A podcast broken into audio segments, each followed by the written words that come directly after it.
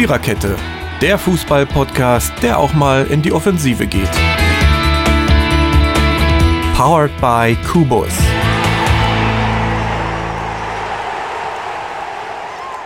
Hallo Freunde, willkommen ja, bei eurer Viererkette. Wer heute schon fast äh, das hieße Eulen nach Athen tragen. Ähm, wir sind, wenn man es richtig äh, genau nimmt, sind wir eine Dreierkette, aber irgendwo sind wir auch nur eine Zweierkette. Also wir sind heute Abend ziemlich abgespeckt. Ähm, denn hier am Mikrofon sind der Marco und der Jürgen. Steffen drückt und dreht die Regler, die die Welt bedeuten. Ja, und ansonsten ist das hier äh, eine ziemlich, äh, ja, einsam nicht, aber doch schon eine ziemlich äh, ruhige Kiste. Merre ist erkältet, gute Besserung in die Hauptstadt.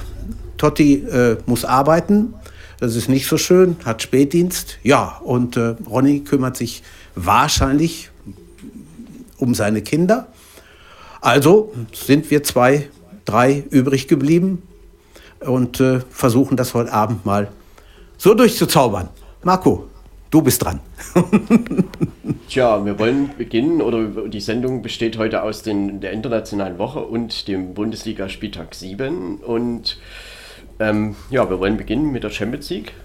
Dienstag und Mittwoch wurde gespielt, Dienstag die Gruppen A bis D. Und da gab es ein Spiel in Leipzig gegen den FC Brügge oder Club Brügge. Das ging 1 zu 2 verloren durch eine frühe Führung von Nkunku. Da dachte man, Leipzig ist auf einem guten Weg. Und dann kamen aber noch in der ersten Halbzeit zwei Tore vom FC Brügge. Und somit stand es zur Halbzeit 2 zu 1 und auch am Ende 2 zu 1. Ja, Jürgen, wie verdient, als wie verdient würdest du das ansehen? Ja, das ist schwierig. Also ich habe nicht gedacht, dass... Erstmal habe ich überhaupt nicht gedacht, dass Brügge das gewinnen würde. Das, das mal vorm Zug. Aber äh, die haben clever gespielt und die Leipziger haben einfach ja die ihnen sich bietenden Chancen nicht genutzt, außer die eine, Kunku, und das war ja schon früh, das war schon nach fünf Minuten, also Traumstart für Leipzig eigentlich. Aber ich hatte Brügge nicht so stark auf dem Zettel, dass die in Leipzig gewinnen würden. Das ist natürlich eine gute Mannschaft und die spielen auch auswärts nicht schlecht. Gestern haben sie bei Anderlecht auch einen Punkt geholt, 1-1. Aber ich habe die Leipziger doch so stark eingeschätzt, dass sie äh, Brügge würden schlagen können. Es hat nicht sollen sein und jetzt werden sie in Brügge schon mehr oder weniger unter Druck sein, wenn sie da noch weiterkommen wollen, also insgesamt in der Endabrechnung, denn PSG und, und Man City, das ist ja nun auch kein Kindergeburtstag, das ist schon nicht schlecht und da wird Leipzig sich mächtig am Riemen reißen müssen. Ja, Paris Saint-Germain und Manchester City sind noch in dieser Gruppe mit und da hat Paris 2 zu 0 gewonnen. Und ja, demzufolge, das nächste Spiel ist dann für RB Leipzig in Paris am 23.10. Und da heißt es dann Punkte holen. Ansonsten, denn eigentlich war das ja so gedacht, man gewinnt zweimal gegen Brügge und hat dann irgendwie Chancen, vielleicht doch weiterzukommen. Und dieser Plan, der kann jetzt nicht mehr aufgehen. Und man muss einfach schon im Großen und Ganzen sagen, dass Brügge dieses Spiel verdient gewonnen hat und RB Leipzig nach dem Rückstand eigentlich nie wieder in das Spiel reingefunden hat, obwohl der noch viel Zeit war. Und ähm, Brügge hat das dann wirklich sehr gut, clever verteidigt. Und da kann man eigentlich nur von einem verdienten Sieg sprechen, der vielleicht so nicht zu erwarten war, obwohl man ja auch sagen muss, Brügge am ersten Spieltag Paris Saint-Germain einen Punkt abgerungen. Ja, und der Punkt könnte schon, der könnte schon Gold wert sein. Ne? Wenn, wenn ja. Leipzig das halt nicht schafft, dann ja, wird es schwer, wenn nicht unmöglich, wenn nicht gar unmöglich weiterzukommen. Denn einen Punkt gegen Paris, gut, Rennes hat gestern auch gewonnen, keine Frage, aber einen Punkt gegen Paris musst du erstmal holen. Ja, und somit sieht die Tabelle jetzt so aus, dass Paris vier Punkte hat, Brügge auch, Man City drei und Leipzig null Punkte. Das zeigt sich also hier, dass man äh, in Paris dann doch äh, nicht verlieren darf, um da noch eventuell von einem Weiterkommen sprechen zu können. Die Niederlage gegen Brügge kann natürlich am Ende wirklich sehr wehtun und die entscheidende auch sein äh, auf dem Weg in ein Achtelfinale Rang 3 sollte man auch irgendwie vielleicht noch versuchen ins Visier zu nehmen, aber auch dafür war das natürlich schwierig, weil Brügge ist ja da vielleicht der Konkurrent, wie man sich das so denken könnte und die haben halt jetzt einfach ähm, schon vier Punkte, Leipzig 0 und ähm, somit schon einen gewissen Vorsprung. Man kann dann nur hoffen, ja. dass man halt ein Spiel gegen Paris irgendwie gewinnt und Man City, wenn möglich, beide gegen Brügge gewinnt. Ja, oder dass, dass die beiden, Paris und Man City, relativ früh durch sind, dann vielleicht in den letzten Spielen den einen oder anderen schonen, dass sie vielleicht nicht mehr ganz, das war jetzt schon wieder zweimal vielleicht, dass sie nicht mehr ganz so stark sind. Aber das, der, der, die Hoffnung ist auch, die ist auch gering, ne? das muss man auch sagen. Also da kann man sich nicht drauf verlassen. Ja, das ist sicherlich äh, schwierig. Aber man muss trotzdem dazu sagen, äh, jetzt mal ganz unpartei oder ganz ohne Sympathien oder sonst was, es war eine verdiente Niederlage und der FC Brücke hat sich das wirklich verdient. Und nach dem frühen Rückstand hätte ich Leipzig eigentlich gerade auch nach dem 6-0 gegen Hertha ähm, selbstbewusster erwartet.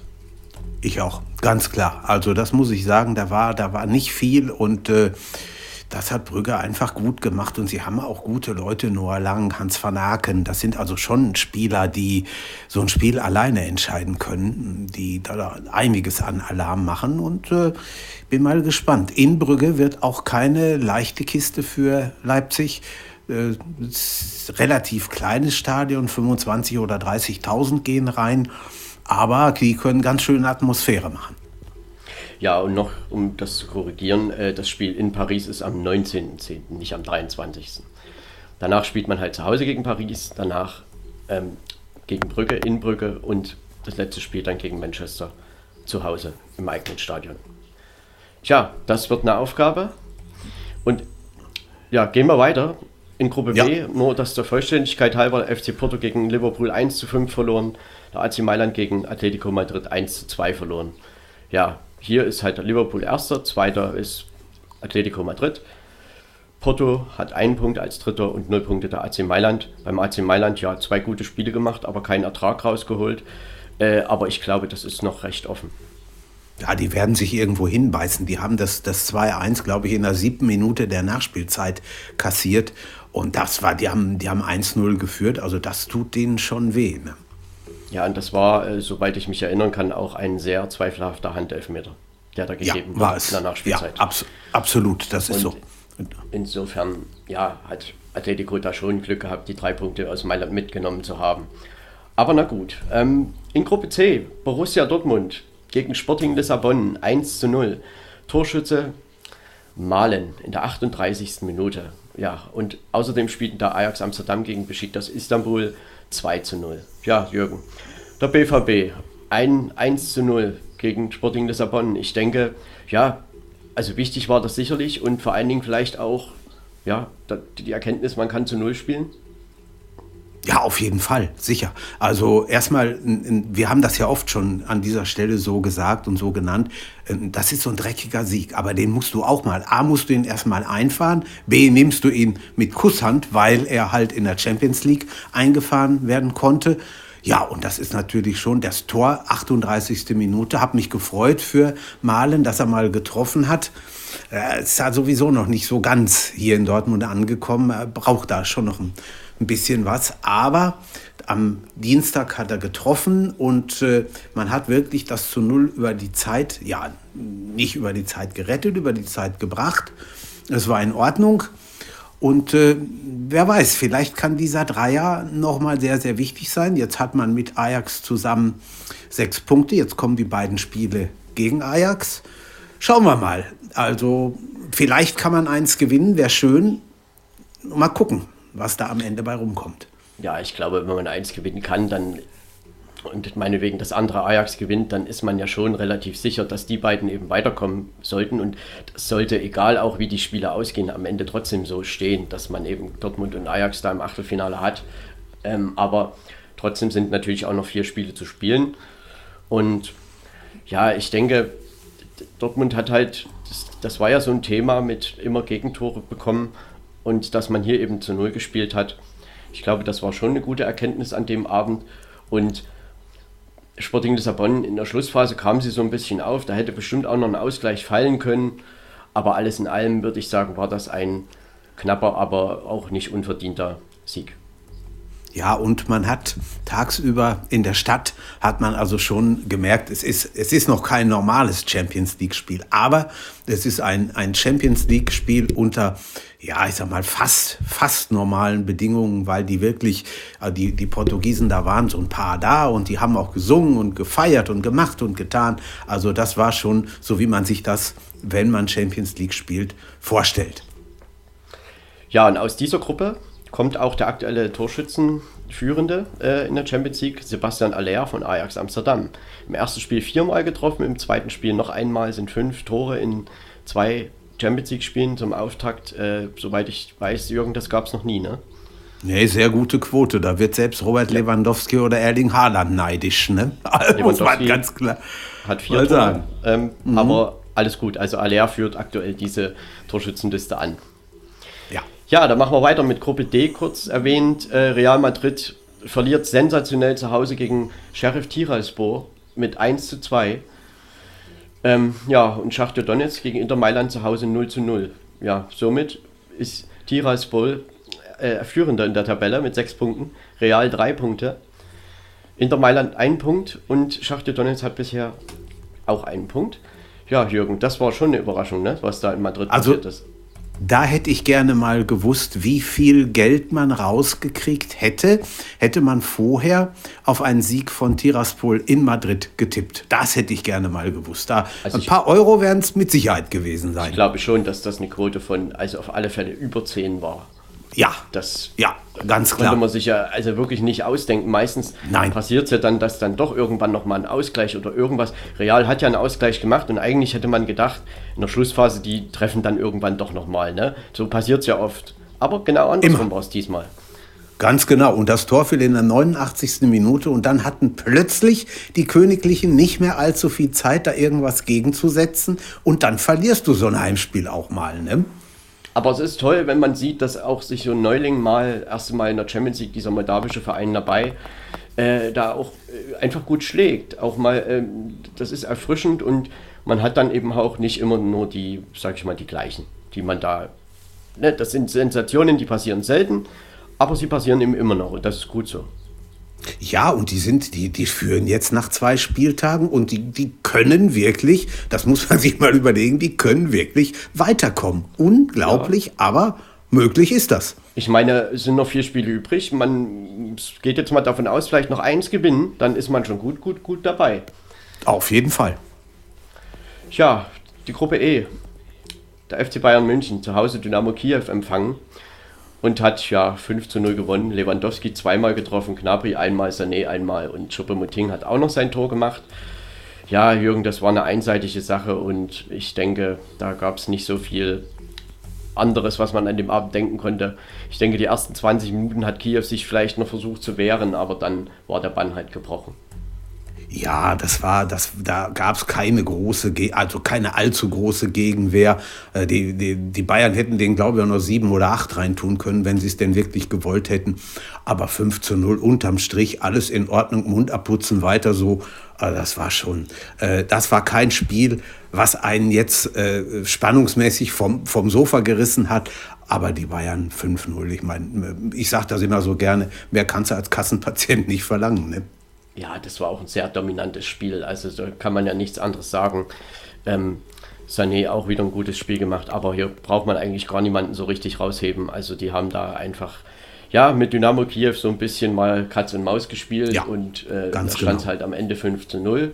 Bayern in dieser Gruppe E Tabellenführer mit sechs Punkten und ein Torverhältnis von 8 zu 0.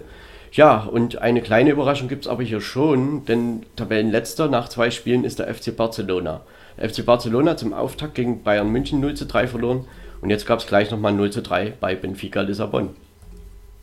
Ja, und das war, das, also ich, ich habe es nicht verstehen können. Ich muss es ganz ehrlich sagen, äh, ob sie nicht wollten, ob sie wirklich nicht besser konnten oder könnten, kann ich mir nicht vorstellen. Bei aller Liebe. Das, das ist nicht Barcelona und das ist auch nicht Barcelona ohne Messi. Ne? Also die haben es schon drauf, die sind schon, das ist ja eine Mannschaft, die weiß, wie, wo das Tor steht und wie, der, wie so ein Ball aussieht. Aber was die da in Lissabon geboten haben, das war also sehr, sehr, sehr, sehr mager. Die haben mit Sicherheit nicht äh, unverdient, auch nicht in der Höhe verloren. zwei Spiele gemacht, 0 zu 6 Tore, letzter Platz. Freunde, wie weit sind die gesunken? Was mich halt wundert, ist, dass Barcelona auch jetzt in der Liga und äh, in letzter Zeit auch immer oder sehr oft kein Tor geschossen hat. Ne, am Wochenende auch nicht und dann äh, bei Cadiz haben sie, glaube ich, 0-0 gespielt und jetzt eben in der Champions League noch kein Tor in zwei Spielen. Also ja, sie müssen natürlich jetzt langsam kommen. Zwei Spiele gegen Dynamo Kiew sind wichtig und da muss Barcelona in die Spur kommen. Ansonsten kann es hier eine Überraschung geben.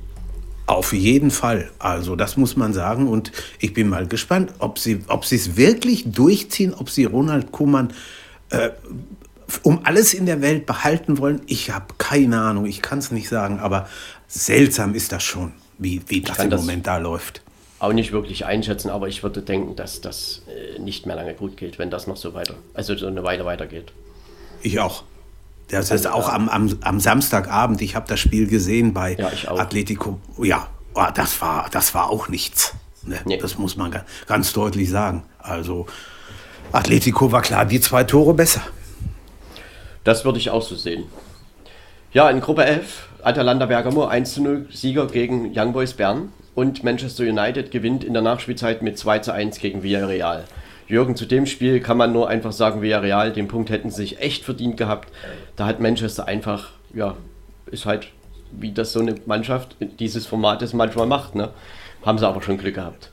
Ja, haben sie Glück gehabt und das war auch so ein bisschen, ich habe das Gefühl gehabt, so ein bisschen von, von Villarreal nach dem Tor, nach dem Gegentor in der zweiten Hälfte, ah, komm, wir versuchen jetzt mal das irgendwie zu verwalten. Wir können ja nun auch vielleicht noch mal so ab und an so ein bisschen Entlastung nach vorne, aber hauptsächlich mal gucken, dass wir es unentschieden über die Runden bringen. Aber das ist natürlich auch schwierig, wenn du als Gegner Cristiano Ronaldo hast, ne, der immer gut ist für ein Tor und dann halt auch in der Nachspielzeit, da, die, die englischen äh, Kommentatoren im Fernsehen, die haben schon äh, ziemlich geschimpft, ja, das, kann, das, ist keine Mannschaft und die erste Hälfte hat ja Villarreal auch mehr oder weniger bestimmt. Ja, und dann natürlich war, als Ronaldo dann äh, das Siegtor geschossen hat, alles wieder Eitelfreude, Sonnenschein. Ja, dann waren auf einmal die drei Punkte wieder drin. Ne? Ja, Ronaldo in der 95. Minute getroffen. Tja, und diese Gruppe ja, die scheint doch sehr eng zu sein. Atalanta vier Punkte, Manchester drei, Young Boys Bern drei und Villarreal hat einen Punkt nach zwei Spielen.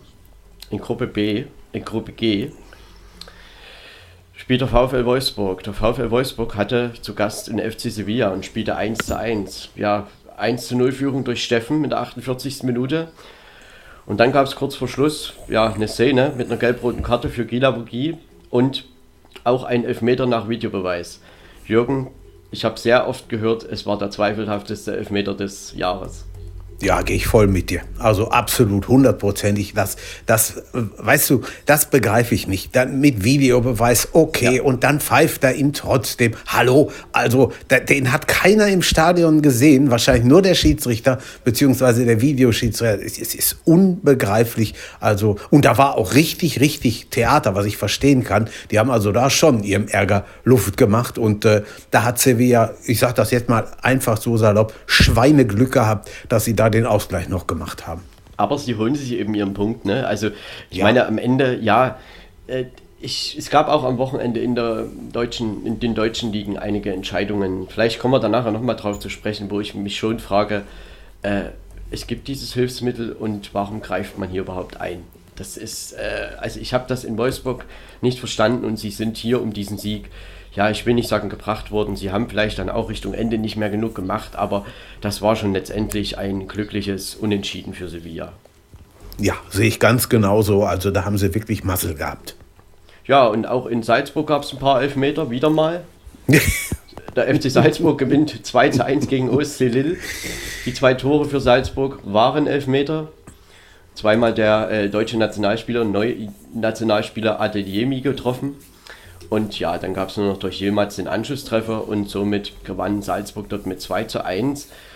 Ja, und da haben wir jetzt auch eine Tabellenkonstellation. Vier Punkte für Salzburg, zwei für Sevilla und Wolfsburg und ein Punkt für Lille. Also hier ist alles offen.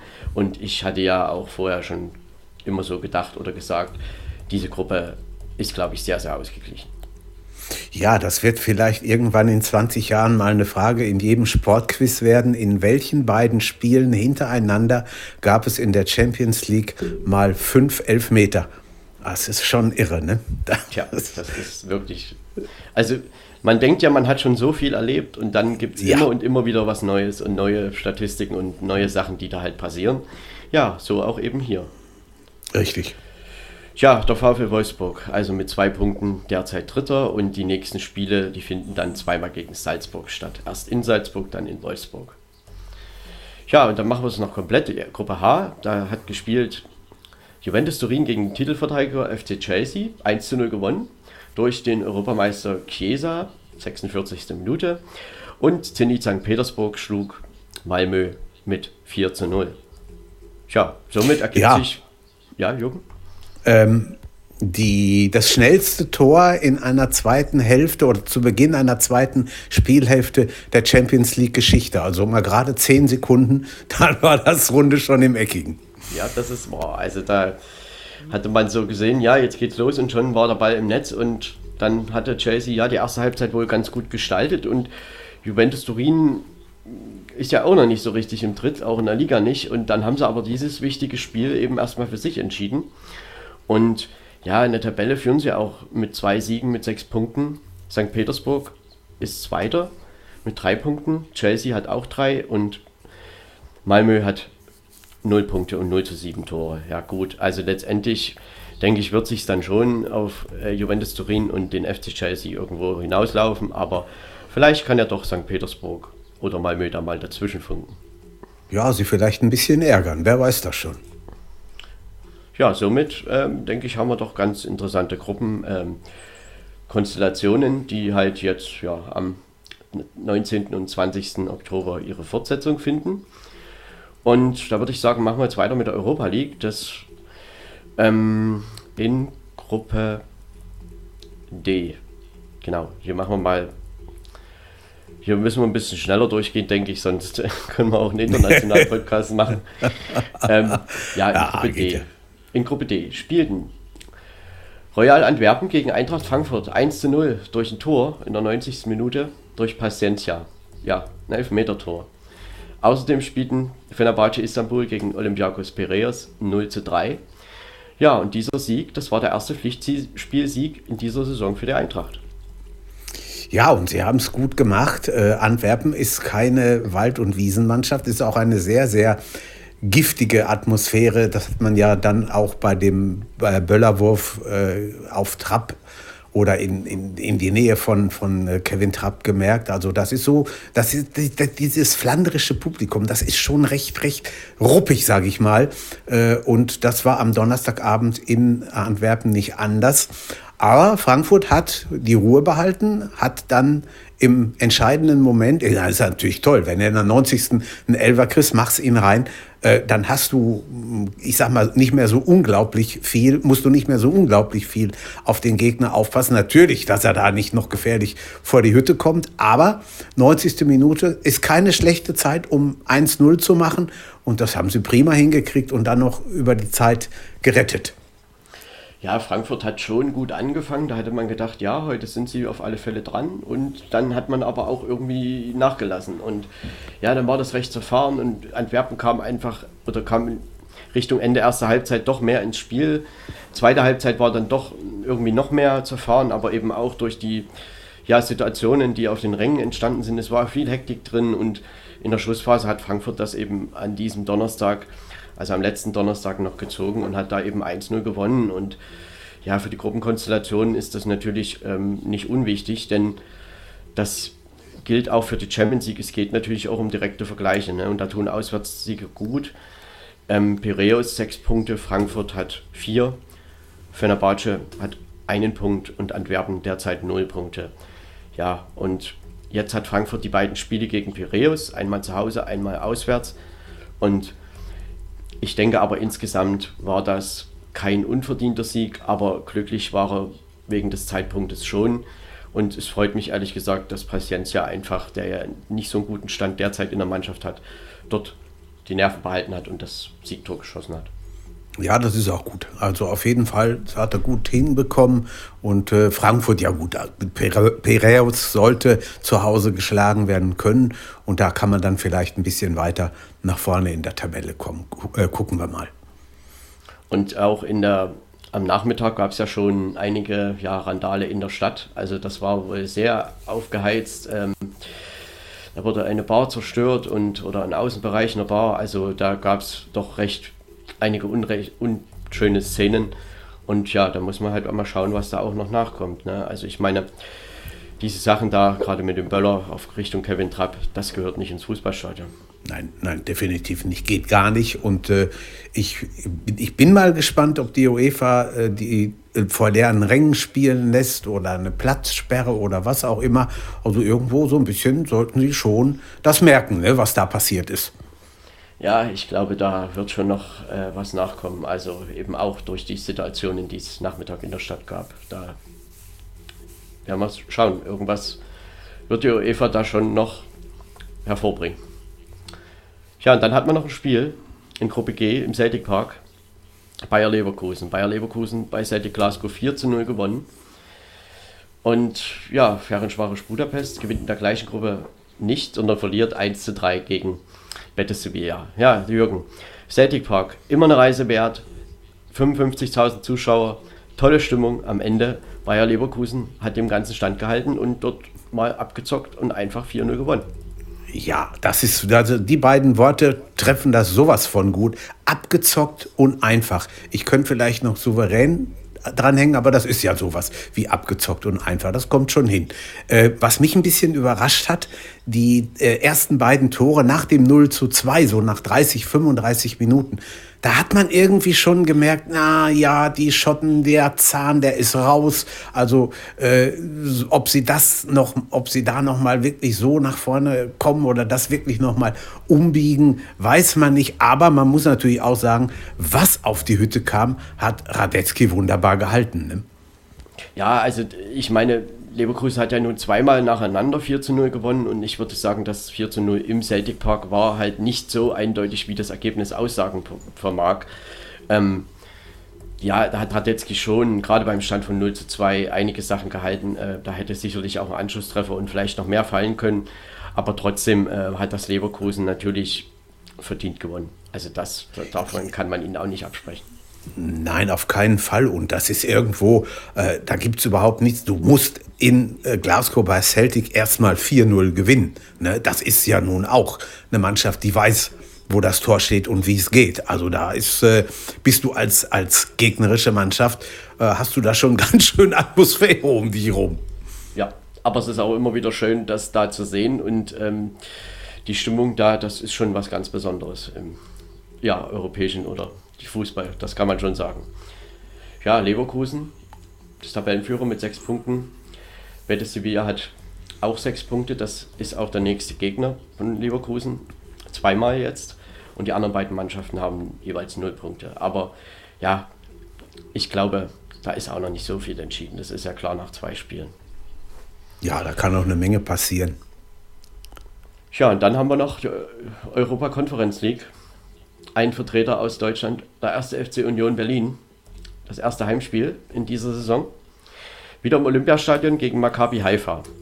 Und das Spiel, ja, Union gewann sicher und doch relativ klar mit 3 zu 0 ja, wir können mal ein bisschen Party machen, da haben die sich vielleicht gedacht. Und war 23.000 waren wohl im Olympiastadion, haben das natürlich wieder richtig ausgekostet und 3-0. Das ist natürlich auch super, wenn du äh, so ein Spiel gegen Haifa, wo man ja auch vorher nicht wusste, naja, wie sind sie einzuschätzen? Äh, sind sie auswärts vielleicht ein bisschen besser oder sind sie vielleicht nicht so gut? Aber ich muss ehrlich sagen, also wenn mir vorher einer gesagt hätte, Union gewinnt 3-0, hätte ich sofort genommen und unterschrieben, gar keine Frage. Ja, also so deutlich muss ich sagen, hätte ich es auch nicht erwartet und äh, das sah auch in den ersten Minuten vielleicht gar nicht so aus, aber dann fiel halt das 1 zu 0 in, nach, kurz nach der halben Stunde und dann hatte Union das eigentlich im Griff. Das kann man schon sagen. Und ja, auch hier ermittelt die UEFA noch, ähm, denn hier gab es auch wohl Vorfälle mit antisemitischen Äußerungen im Fanblock. und es wurde auch versucht, wohl eine israelische Fahne anzuzünden. Ähm, das sind auch wirklich unschöne Sachen, die da in Berlin wohl im Stadion passiert sein sollen. Und auch hier wird die UEFA noch irgendein Urteil sprechen und ich denke, das sollte man und müsste man, muss man auch hart durchgreifen. Ja, ich kann es auch nicht verstehen irgendwo. Ich meine, die haben so lange nicht in die, oder wir, wir sind ja nun alle irgendwo äh, mal, haben alle schon mal, im, ich nehme es das jedenfalls an, du warst auch schon mal im Stadion, oder? Das müssen wir jetzt ja. erstmal klären. Ja, gut, das siehst du. Ähm, wir, haben, wir haben alle schon mal im Stadion gesessen und wir sind alle froh, dass man wieder ins Stadion kann. Aber was soll dieser Unsinn? Was, soll, was sollen diese antisemitischen Äußerungen? Was, was soll die, die Gewalt? Und mein Gott, die haben, die haben ewig und drei Tage keinen Fußball mehr live gucken können im Stadion. Jetzt geht es wieder. Jetzt ist es auch nicht gut. Also ich weiß nicht, kann ich nicht nachvollziehen. Tut mir leid. Nee, das, da kann ich dir nur beipflichten. Das äh, ist für mich eigentlich nicht nachvollziehbar, wenn dann im Nachhinein ähm, es gab wohl auch einen Vorfall in Glasgow, äh, wo, wo ein Spieler rassistisch beleidigt wurde. Also äh, das ist wirklich unschön, dass dieses, diese Themen jetzt gerade wieder so ähm, an der Tagesordnung sind. Ja, es kocht hoch und ich weiß auch nicht, ob das sein muss, aber wir, wir beide würden das gerne ändern, aber wir werden es nicht ändern können. Von daher werden wir mal gucken, wie das so die nächsten, ja, die nächsten Wochen weitergeht. Ne? Ja. Tja, die nächsten Spiele von Union Berlin sind dann zweimal gegen Feyenoord Rotterdam. Ja, das ist ja ein international doch bekannter Gegner und äh, oh, Feyenoord hat ja auch schon einiges gewonnen. Und trotzdem muss man ja sagen, dass Union sich durch diesen Sieg natürlich in eine gute Ausgangsposition gebracht hat. Äh, Feyenoord hat vier Punkte, Slavia Prag drei, Union auch drei und Haifa hat einen Punkt. Also ist noch alles offen, alles eng. Und ja, da kann man schön ins De Kuip-Stadion nach Rotterdam fahren ja, vielleicht kann man die, die Holländer so ein bisschen ärgern. Vielleicht geht das, ja. Sind also auf dem Papier natürlich stärker als Union, das ist keine Frage. Aber abwarten. Ne? Muss erstmal gespielt werden und wir gucken mal, was dann dabei rumkommt. Ja, am 21. Oktober ist es dann soweit. Und ich denke doch, dass da einige Fans von Union Berlin auch die Reise nach Rotterdam antreten werden. Davon gehe ich auch mal aus. Stadion ist ja relativ groß da in Rotterdam. Da werden sie also schon den einen oder anderen Fan von Union reinlassen. Ich, das wird ein ganz, kann ein ganz interessantes Spielchen werden. Ja, das da würde ich doch, das würde ich auch so sehen. Ja, äh, am Donnerstag, der Donnerstag äh, in einer internationalen Woche, der ist ja immer sehr mit vielen Spielen bestückt. Äh, ne? Europa League und Conference League, jeweils acht Gruppen, A2 Spiele. Da haben wir dann über 30 Spieler an diesem Abend und ja, wir können die natürlich jetzt nicht alle durchgehen. Also wer sich da genauer informieren möchte, da gibt es ja diverse Internetseiten. Und ähm, ich weiß nicht, Jürgen, ist dir noch irgendwas in Erinnerung, was dir noch aufgefallen ist? Oder ansonsten wird man es dabei belassen? Nee. Conference äh, habe ich, ich habe mir die Ergebnisse angeguckt, aber äh, ich meine, da muss man auf nichts äh, weiter eingehen. Das können wir, glaube ich, so lassen. Es gab halt mehr oder weniger, also mir ist nichts aufgefallen, Favoritensiege. Tottenham AS Rom, die haben halt alle irgendwie gewonnen und ja, das ist dann am Ende sicherlich auch standesgemäß. War auch kein, er kein Ergebnis bei, wo man jetzt sagen müsste, ja, da 4-4 oder 4-3 oder so hat einen vom, vom Hocker gerissen. Das war, das war auch nicht. Also das war, ging schon alles mehr oder weniger geplant über die Bühne. Ja, so kann man das sagen. Ja, da würde ich sagen, wir kommen zur Bundesliga, zum siebten Spieltag. Ja, so soll es sein. War der siebte Spieltag, genau. Ähm, ja. Und beginnen am Freitag mit dem ersten FC Köln gegen Kräuter Fürth. Aufsteiger Fürth in Köln zu Gast, ging auch 1 zu 0 in Führung in der siebten Minute durch Meierhöfer. Und dann ja, kam die zweite Halbzeit und der erste FC Köln in den ersten zehn Minuten zwei Tore durch Andersen, Skiri und in der Schlussphase nochmal Skiri. Und somit stand es am Ende 3 zu 1. Ja, Jürgen, erstmal so kurz gesagt, wie würdest du das einschätzen? Am Ende doch ein verdienter Sieg von FC? Also wir haben uns am Freitagmorgen noch in der Arbeit drüber unterhalten und wir haben ja eine relativ große FC-Fraktion bei uns. Und natürlich haben, hat man gefragt oder habe ich gefragt, ja, wie geht's denn heute Abend aus? Was kommt denn bei rum? Und einer sagt, nö, ich sehe das also nicht so, dass der FC das relativ klar gewinnt. Ich glaube, das Ende 2-2. Na, ich sag Hallo, also äh, gegen Fürth und dann zu Hause, da müsste aber eigentlich bisschen mehr rumkommen. Ja, und dann gucke ich am Freitagabend, kurz nach, ja, eigentlich, nee, es war noch, es war noch Pause gucke ich rein, da steht das 0 zu 1. Ich denke, hallo, äh, der hat, glaube ich, doch recht gehabt und äh, du hast da Unsinn erzählt. Aber gut, dann haben sie, wie du, Marco, ja gerade schon gesagt hast, äh, haben sie es schn relativ schnell gedreht und auch das Spiel dann in der zweiten Hälfte bestimmt. Ja, war völlig verdienter Sieg für den FC. Man hat gemerkt, dass das führt dann irgendwo auch so ein bisschen äh, die Kraft ausging. Sie, sie äh, hat nach vorne nicht mehr so funktioniert, wie es hätte funktionieren sollen oder können. Und von daher äh, über das 3-1 darf sich eigentlich keiner beschweren. Und die Zuschauer in Köln, das ist so, da geht sowieso immer was ab. Äh, wenn die dann in, in zehn Minuten zwei Tore schießen, dann sind sie schon wieder Champions League-Sieger.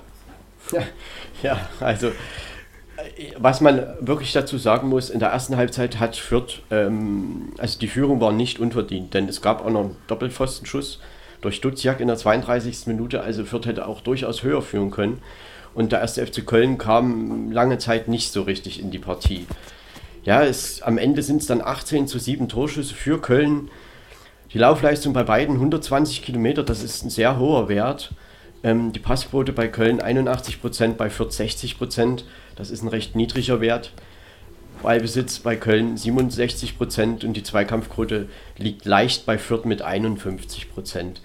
Ja, bei Kräuter Fürth fällt halt auf, es gibt so Spielphasen, da geht das recht gut und da kann man auch sagen, ja, sie gewöhnen sich langsam an das Tempo und kommen langsam rein. Denn die erste Halbzeit sah wirklich nicht so schlecht aus. Das war jetzt nicht das große Feuerwerk, aber sah nicht so schlecht aus. Und dann ja, kommt eben der FC da raus und macht ein bisschen Power und äh, trifft eben dann auch mit den ersten beiden Chancen zweimal. Und ja, dann steht es eben 2-1 und Fürth läuft wieder diesem Rückstand hinterher und davon haben sie sich eigentlich nie wieder erholt. Das stimmt und äh, sie haben auch, das ist richtig, in, in der ersten Halbzeit, da musst du, du musst auch erstmal in Köln eine 45 Minuten mit einer 1-0-Führung überstehen. Das ist ja nun auch nicht so einfach. Ne? Köln ist eine Mannschaft, gerade jetzt unter äh, Steffen Baumgart, die, die, oder Baumgart, die machen Dampf, da wird nach vorne gespielt, da ist Atmosphäre und da dann mit 1-0 in die Pause zu gehen, in die Kabine, aller Ehren wert ist das schon, finde ich. Ne? Aber gut, das hat, hat halt in der zweiten Hälfte äh, nicht mehr weiter funktioniert und da können sich die, die Fürther leider nichts für kaufen. Ne? Jetzt hat ja. man Bochum zu Hause da sollte dann allerdings wirklich äh, mal gewonnen werden. Ja, und auch in Anbetracht dessen, dass jetzt Bochum zu Hause nach der Länderspielpause und danach gibt es zwei Auswärtsspiele und zwar einmal in Leipzig und einmal in Freiburg. Also das oh. ist schon heftig. Allerdings, das stimmt. Ne, also das Spiel gegen Bochum, da liegt, glaube ich, sehr, sehr viel Druck drauf, aber das gilt natürlich auch den VfL Bochum. Aber dort muss Fürth schon versuchen, den Dreier einfach mal in Fürth zu behalten. Und es geht ja immer noch darum, mal endlich den ersten Bundesliga-Heimsieg zu holen. Ne? Den gab es immer noch nicht. Ja, und vielleicht ist es ja auch einfach mal so ein, so ein äh, Erlebnis, wo sie dann sagen, jo, jetzt haben wir gewonnen, jetzt wollen wir mal gucken, wie es weitergeht. Einmal drei Punkte holen, mal sehen. Ja, das, wir hatten das ja letzte Woche schon, das Thema, dass man einfach in den nächsten Wochen ja, sicherlich auch mal ein Dreier holen muss, um einfach den Anschluss nicht zu verpassen. Ne? Also irgendwann, wenn du noch fünf, sechs Wochen so weiter, dann sind die anderen halt fünf, sechs, sieben Punkte weg und dann wird es halt echt schwer, da einfach nochmal ranzukommen. Und deshalb heißt es wirklich gegen Bochum echt nicht verlieren. Das ist, glaube ich, echt die Devise, aber gut, das Thema gilt auch für Bochum. Ja, ganz klar. Ja, und der erste FC Köln, die fahren nach der Länderspielpause nach Hoffenheim, haben dann zu Hause Leverkusen und das danach dann in Dortmund gegen Borussia Dortmund, ein Auswärtsspiel. Ja, der FC auf Rang 6, 12 Punkte, eine Saisonniederlage, die war auch noch knapp in München. Das, äh, das läuft bisher, Jürgen, ne? Das läuft auf jeden Fall. Und man sieht also die, die Handschrift des neuen Trainers total und die Mannschaft nimmt das an und setzt es vor allen Dingen auch um. Wie oft habe ich in der Arbeit gehört, Mensch, das hätte ich nicht gedacht, dass die das so so schnell zu Beginn der Saison, wir sind ja nun äh, immer noch erst nach dem siebten Spieltag, dass sie das ja. so schnell umgesetzt hätten und dass auch der Trainer äh, so schnell, ich sag mal, dass äh, den Spielern einhämmern ist das falsche Wort, eingeben, vielleicht ist das besser, eingeben konnte, worauf er Wert legt, was die Mannschaft tun soll. Und sie setzen es bis jetzt ganz hervorragend um. Wenn man die letzte Saison sieht, ist das ein Unterschied wie Tag und Nacht. Ja, also ich, das ist eigentlich recht einfach, was der erste FC Köln da gerade produziert. Das ist halt, ja, Spieler sind, also wie Benno Schmitz auf der rechten Seite, äh, jetzt einfach irgendwie unter Steffen Baumgart gut in Form gekommen. Aber letztendlich ist es trotzdem sehr einfach, was der FC da macht. Äh, denn Flanke rein, Anderson modest im Strafraum, Kopfball oder Bälle festmachen und die Außen dann eben äh, ja, sozusagen die Bälle darauf ablegen und dann fallen eben Tore. Und auch das 2-1, gut, das war nach dem Standard. Ähm, Zurzeit, ich sag mal, mit einfachen Mitteln sind sie sehr erfolgreich und äh, man weiß ja, wenn es Erfolg gibt, dann äh, wird natürlich auch nicht so viel drüber geredet, was vielleicht nicht so gut läuft.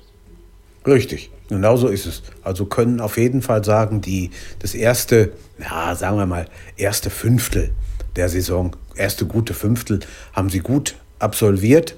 Und jetzt gucken wir mal, wie die dann, wenn die Kölner Nationalspieler dabei haben, auch aus anderen Ländern vielleicht, wie die die Länderspielpause überstehen und wie es dann weitergeht. Steffen Baumgart hat ja auch nach dem Spiel gesagt, ja, ich, ich will einfach lieber 3-2 spielen als 1-0. Und das setzt die Mannschaft gerade um. Und insofern, ja, war der Saisonstart gut, bis vielleicht sogar mehr als was man erwarten konnte. Und jetzt der erste FC Köln, die Punkte wird ja jeder da sagen, oder jeder vielleicht nicht, aber viele äh, ist halt, sind Punkte gegen den Abstieg, die zwölf. Und es wird vielleicht auch nochmal eine Phase geben, wo das nicht so einfach ist. Aber diese Punkte kann ihnen niemand mehr nehmen und das ist schon ein gewisses Polster, was sie sich einfach jetzt geschaffen haben. Und ich denke, das haben sie auch verdient, äh, so wie sie ja, aktuell eben da sich geben. Und, und, sie stehen irgendwo auf, in der Nähe von oder sogar auf einem europäischen Platz im Moment. Ja, Sechster, ne? Sechster sind sie? Ja, Sechster, genau. Wen man hier noch erwähnen muss, ist halt der Zweifach-Torschütze Skiri. Äh, der, also was der für eine Saison spielt, äh, da muss ich sagen, ich hatte das glaube ich schon vor einigen Wochen mal erwähnt. Das ist bisher für mich einer der Spieler der Saison äh, überhaupt in der Bundesliga. Das ist Wahnsinn, was der der Mannschaft im defensiven Mittelfeld gibt. Und ähm, dass er auch den Sprint da in der 89. Minute noch so anziehen kann, das 3 zu 1 ja. macht. Also ja. wirklich toll, wie er das da lenkt. Das war ein glänzend rausgespieltes Tor und wer, das ist wirklich wahr. Da ist ja fast über den, hat fast über den ganzen Platz gewetzt und hat dann auch noch die, die Abgebrühtheit und die, die Cleverness, das Ding reinzuzaubern. Also das musst du da nach, nach 89 Minuten, das hat aber auch nicht jeder. Das muss man mal ganz klar feststellen. Ja, und ja, Stefan Leitl hat halt auch probiert, mal mit einer Umstellung, das macht man ja nicht allzu oft, ein Torwart tauschen, das hat er aber am Freitag gemacht. Für Sascha Burchert stand halt Marius Fuck im Tor. Er hat auch seine Sache gut gemacht. Ähm, das, was er halten konnte, hat er sicherlich gehalten. Und ja, man manchmal klappt solche, so eine Maßnahme. Man macht das natürlich irgendwie nicht gerne oder nicht oft, dass man einen Torwart tauscht. Ähm, ja, Kräuter Fürth, sie werden, glaube ich, sie müssen einfach dranbleiben und man muss halt schauen, dass man da eben nicht ja, den Glauben dran verliert. Und man muss über die Geschlossenheit kommen und vielleicht kommt ja doch irgendwann mal demnächst ein Sieg und dann wird man auch wieder mehr Hoffnung schöpfen. So ist es. Ja, somit äh, würde ich denken, dass wir zu dem Spiel einiges gesagt haben. Äh, schöner Auftakt am Freitagabend vor 40.000 Zuschauern in Köln. 3 zu 1 Sieger der FC gegen Kräuter Fürth. Absolut. Ja, Jürgen, da kommen wir zum Samstag und da geht es auch schon gleich richtig los. Mit einem Angstgegner, der in Dortmund zu Gast war. Der FC Augsburg in Dortmund 2 zu 1. Der BVB gewonnen durch ein Elfmetertor Guerrero. Ähm, das 2 zu 1 erzielte Julian Brandt und den Ausgleich C. C. Query. Ja, C. Query, Entschuldigung. Ähm, ja, Jürgen, was sagst du denn erstmal allgemein zu diesem Spiel? Wie war dein Eindruck? Ja, ja, also das war so, das ist, es gibt diese Spiele gegen, gegen die Gegner. Da, viele haben gedacht, die Augsburger stellen sich hinten rein und, und rühren erstmal Beton an und dann hat der BVB Probleme, äh, da durch die Abwehr überhaupt durchzukommen. Ja, von wegen, die Augsburger sind nicht hier hingekommen, um sich hinten reinzustellen. Die wollten mitspielen und haben auch mitgespielt, haben das doch recht gut gemacht ähm, und hatten ihre Chancen. Das 2 zu 1 fiel ja relativ früh nach der Pause. Also da hat man, da war durchaus noch eine Möglichkeit. Und sie hatten, glaube ich, auch den einen oder anderen Lattenschuss. Also das war schon nicht so ganz äh, leicht für den BVB. Es war eine bessere Leistung, finde ich, als vor einer Woche in und gegen Gladbach.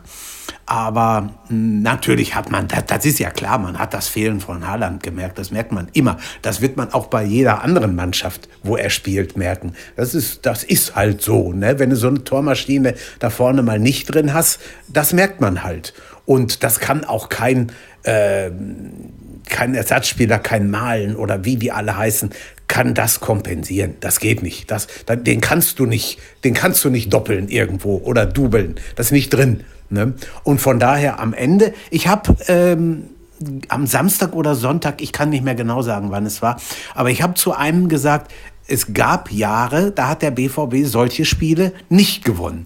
Jetzt hat man, ich sag mal, so ein dreckiges 2 zu 1 gelandet, unterm Strich drei Punkte.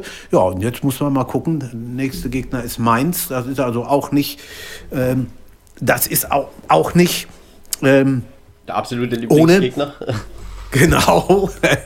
also muss man mal sehen. Aber wie gesagt, die, die drei Punkte sind drin. Und gut, die Augsburger vielleicht ein bisschen, bisschen unter Wert da rausgegangen, aber hatten ja auch nach dem, unmittelbar nach dem 2-1 hatten sie das 2-2 gemacht, was aber dann wegen Foulspiel an Akanji nicht anerkannt wurde.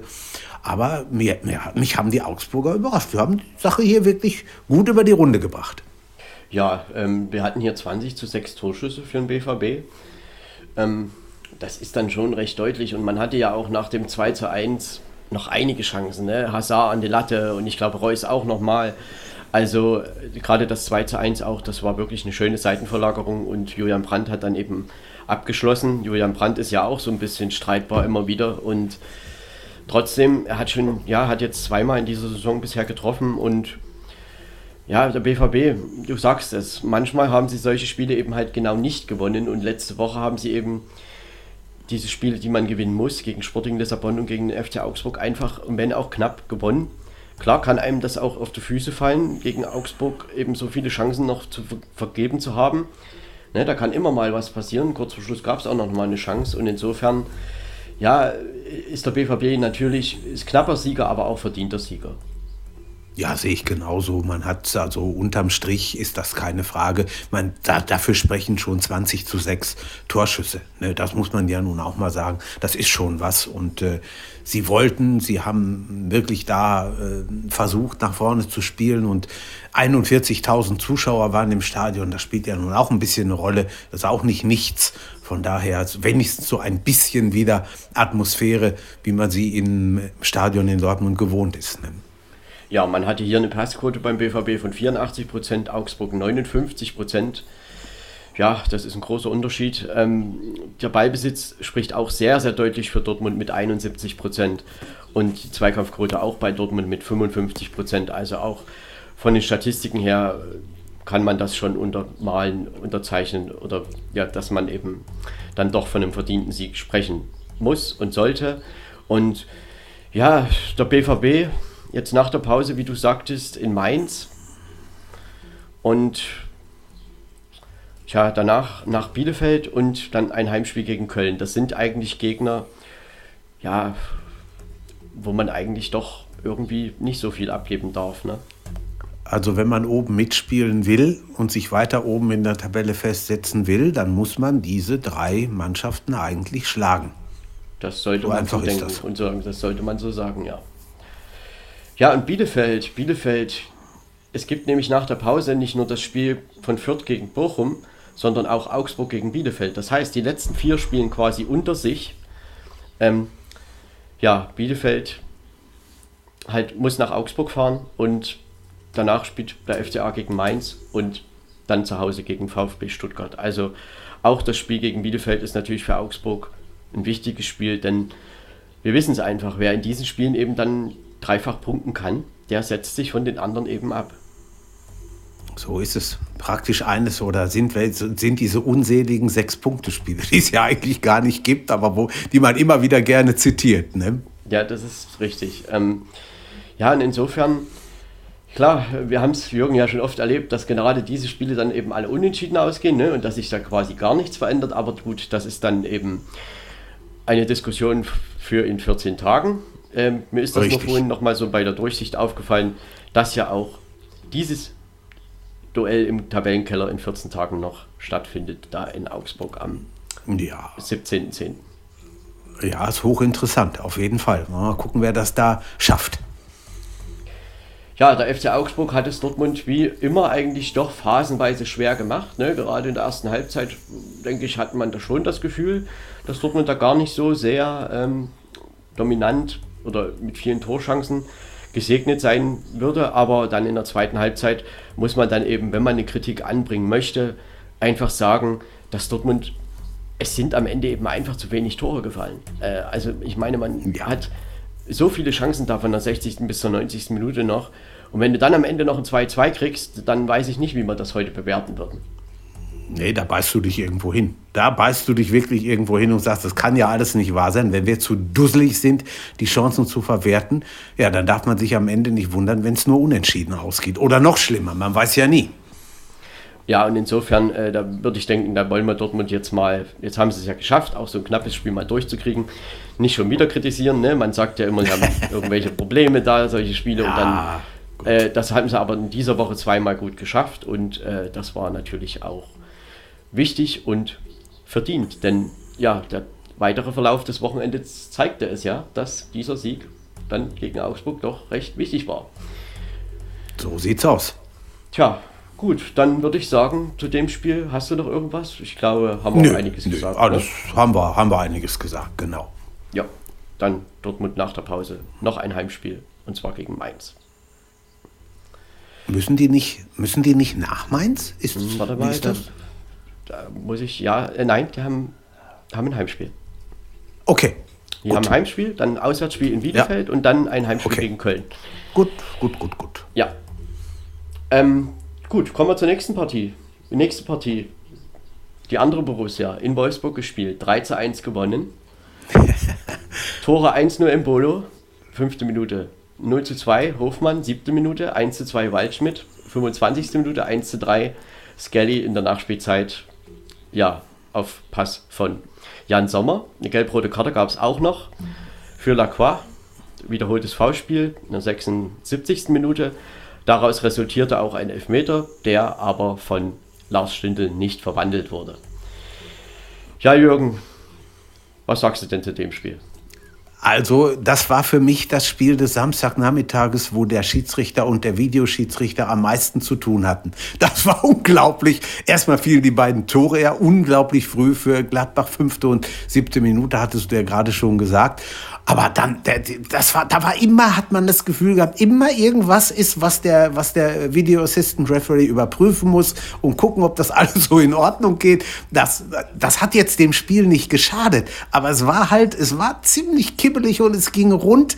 Und das hat, das hat mir gefallen. Das sind so Spiele, äh, die haben auch was. Ne? Und Wolfsburg fand ich mh, über die gesamte Spielzeit gesehen einfach nicht gut genug am Samstagnachmittag. Da hat Gladbach denen einfach mal den Schneid abgekauft, hat wie gesagt, zwei frühe Tore, dann das 1-3, gut, da war sowieso alles durch. Aber ich fand auch so von der, vom Spielaufbau, von der Anlage her, hat Gladbach das 1-0 gegen den BVB vor Wochenfrist sehr, sehr gut getan. Und äh, darauf haben sie aufgebaut. Und das war, haben sie, finde ich, toll gemacht man muss ja auch von einem verdienten Sieg sprechen, denn ähm, auch die Statistiken zeigen das, 12 zu 19 Torschüsse pro Gladbach. Die Laufleistung war auch 4 Kilometer stärker, 107 bei Wolfsburg, 111 bei Gladbach. Passquote bei Wolfsburg 80 Prozent, Gladbach 76 Prozent. Ballbesitz bei Wolfsburg leicht mit 52 Prozent, Zweikampfquote aber leicht bei Gladbach mit 52 Prozent. Ja, ich würde schon sagen, dass Gladbach natürlich hilft dann so ein guter Start einfach in dieses Spiel aber man kriegt es ja auch nicht geschenkt. Und man hat da schon die Sachen, die Wolfsburg angeboten hat, die hat man eben einfach mal konsequent genutzt, ziemlich am Anfang. Und Wolfsburg hat es dann eben einfach schwer, weil sie eben diesen 2-0 ja, dahinterherlaufen mussten recht früh und haben dann doch länger gebraucht, äh, um überhaupt erstmal ins Spiel zu finden. Und Gladbach stand da doch recht sicher und ja, man muss in diesem Spiel einfach Prel Embolo rausheben, denn er hat dem Spiel wirklich seinen Stempel aufgedrückt, denn er bereitet Hofmanns Tor vor, selbst das 1 zu 0 erzielt mit dem Fallrückzieher, also das war technisch ganz hochwertige Kost und ja, Wolfsburg, sie kam dann so ein bisschen auf in der Mitte der ersten Halbzeit, haben dann auch einen Anschlusstreffer geschafft, haben eigentlich noch eine richtig, richtig große Chance durch Luke Bakio Anfang der zweiten Halbzeit. Ja, die vergibt er eigentlich doch, naja, kläglich möchte ich nicht sagen, aber muss man, glaube ich, mehr draus machen, aber eben auch gut äh, abgewehrt von Jan Sommer.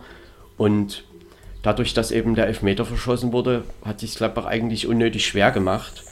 Ähm, die Schlussphase hatte man aber schon eher das Gefühl, dass Gladbach dann doch dem 3-1 näher ist, was ja dann äh, in der letzten Aktion des Spiels Vorlage Jan Sommer auf Skelly, den jungen 18-jährigen Außenbahnspieler und äh, der macht dann eben auch sein erstes Bundesligator und ja, schafft somit den Endstand und auch den verdienten Endstand in Wolfsburg von 1 zu 3. Eine Sache wollte ich noch ansprechen und zwar, weil wir ja so viel schon heute wieder über den Videobeweis gesprochen haben, Castells hat ja den Elfmeter gehalten von Lars Stindl und äh, es ist einfach in den Bildern zu sehen, dass Castells nicht mit einem Bein wenigstens, so wie es sein muss, auf der Linie stand. Er war mit beiden Beinen nicht auf der Linie und das ist eben gegen die Regel. Und wir hatten das vor Wochen in der Europa League, Fenerbahce in Frankfurt, wurde sowas eben abgepfiffen. Ne? Und in Wolfsburg, man hätte diesen Elfmeter wiederholen müssen.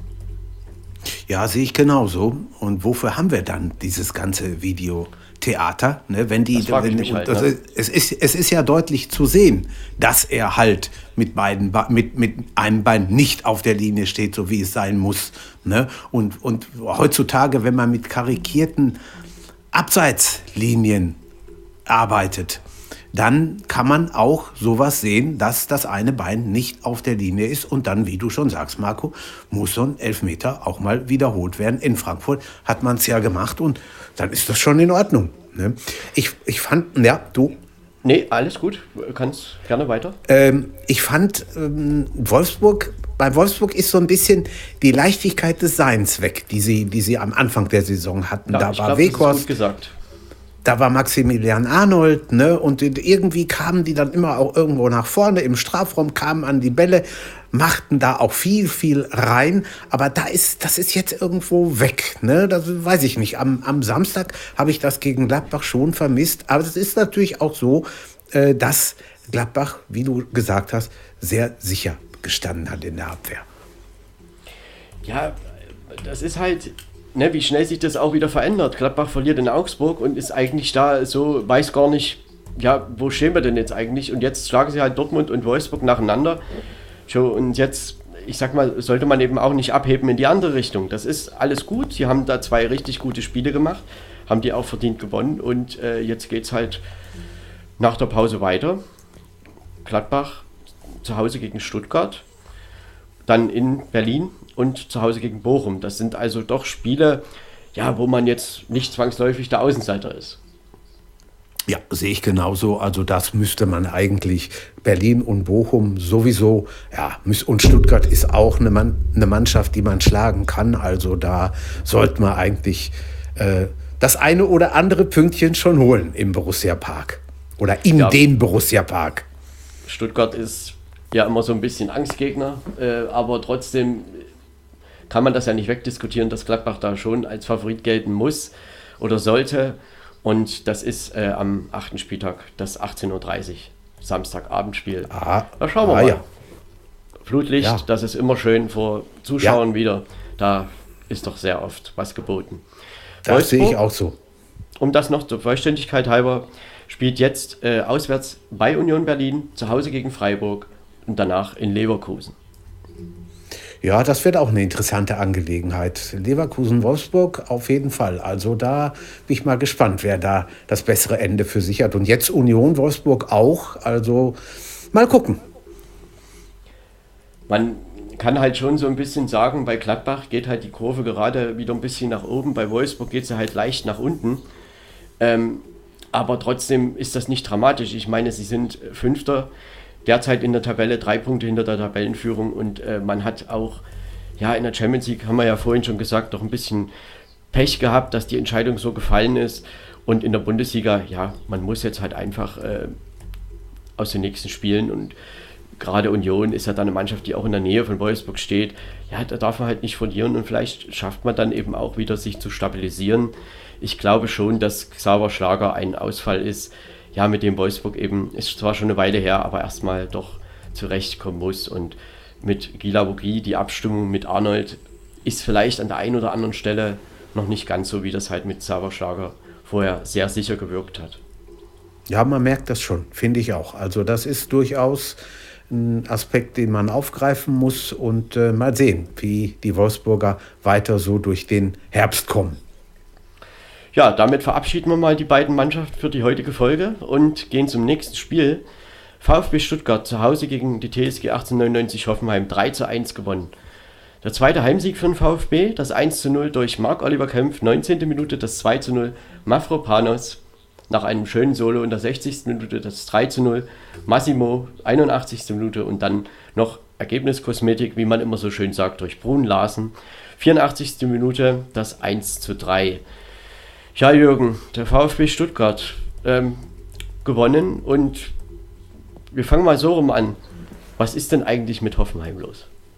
Ja, das frage ich mich auch. Wir haben ja, wir sagen das ja bald jede Woche irgendwo, äh, so, so, so, eine totale Wundertüte. Ne? Diesmal wieder ganz wenig drin. Äh, wer, wer, rechnet denn damit, dass die in Stuttgart 3-0 irgendwann hinten liegen? Freunde, ich meine, natürlich ist Stuttgart keine äh, Wald- und Wiesenmannschaft. Die wissen auch, wie es geht. Das ist auch klar. Aber trotzdem, 3-0 ist schon ganz schön starker Tobak. Und das, man muss ja auch sagen, das war auch noch verdient. Ne? Wenn ich alleine, das hast du gerade schon äh, kurz angerissen, Mavropano, Mavropanos 2 zu 0 sehe, das war so ein geiles, tolles Tor. Also das hat der Junge sowas von prima gemacht. Ja, und da hat sich eigentlich die, die ganze Mannschaft äh, an, dem, an diesem Nachmittag hat sich irgendwo, ich sag, sag, mal so ein bisschen, jetzt so ein bisschen übertrieben, in einen Rausch gespielt, aber doch auf jeden Fall so gut gemacht, dass am Ende der Dreier nie gefährdet war, würde ich sagen.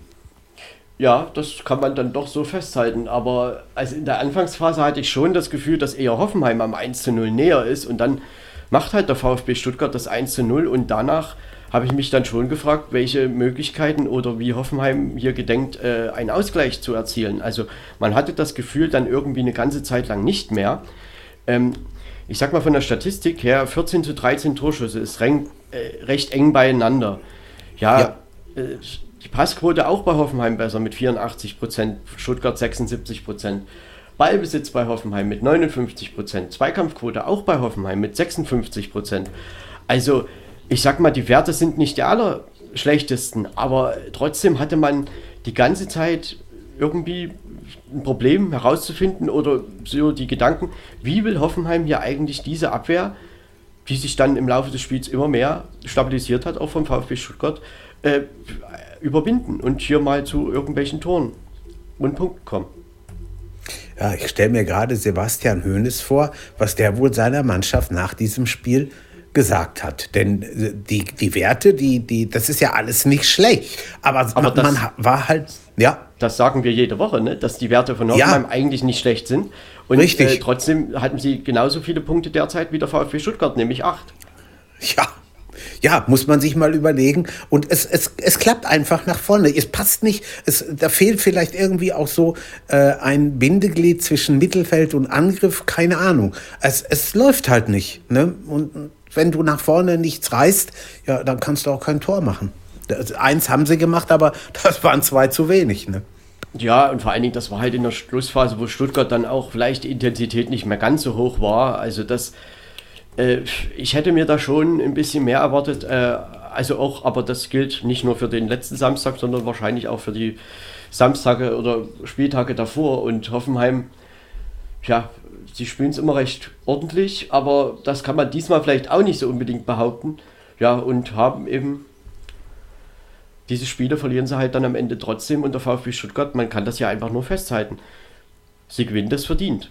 Und trotzdem, Hoffenheim, ich frage mich dann halt auch, man hat viel mit Flanken gespielt in den Strafraum. Da frage ich mich aber, wer soll denn die Flanken abnehmen mit Kramaric oder Bebu? Ich meine, das sind nicht die typischen Kopfballspieler oder irgendwie, das ist irgendwie merkwürdig. Ja, also ich glaube, das muss man doch mal ein bisschen beobachten noch in den nächsten Wochen. Aber ja, für diesen Spieltag kann man einfach nur sagen, VfB Stuttgart hatten ja auch so ein bisschen eine Phase jetzt, fünf Spiele lang nicht gewonnen. Und jetzt haben sie wieder gewonnen und das auch verdient. Auf jeden Fall. Das äh, kann man sagen. Und äh, damit kann man mit so einem 3-1 gegen, es ist ja so ein bisschen so ein Baden-Württemberger Derby, die Württemberger bei Stuttgart und die Badenser bei Hoffenheim. Aber wenn, wenn man so ein Ding 3-1 gewinnt, da kann man mal einigermaßen beruhigt in die Länderspielpause gehen. Ne? Ja, und nach der Länderspielpause, wie schon erwähnt, der VfB Stuttgart im Borussia Park, danach zu Hause gegen Union Berlin und äh, danach in Augsburg. Und der TSG Hoffenheim hat ein Heimspiel gegen Köln, ein Auswärtsspiel in München und danach ein Heimspiel gegen Hertha BSC Berlin. Ja, gegen Köln, ich sag mal, Hoffenheim, man hätte vor einem Jahr gesagt, Hoffenheim da Favorit, aber vielleicht ist das aktuell gar nicht so. Sehe ich genauso. Also äh, der, der äh, FC, der kann da ganz schön was erreichen, wenn sie so spielen und die werden so spielen, wie sie äh, jetzt die letzten Spiele absolviert haben. Und da können sie auf jeden Fall auch in Hoffenheim gewinnen, keine Frage. Ja, das also dann äh, die Sachen nach der Länderspielpause. Und ja, Jürgen, wenn es jetzt zu dem Spiel nichts mehr zu sagen gibt, würde ich sagen, gehen wir zum nächsten. Äh, ich denke, ja. wir haben die beiden Mannschaften gut beleuchtet für diesen ja. Spieltag. Und ein Satz vielleicht noch der VfB Stuttgart. Also man, es ist halt, sie haben ja doch ein paar Verletztenprobleme und es ist wirklich schön, wie sie da mit dieser jungen Mannschaft versuchen, wirklich wieder was aufzubauen.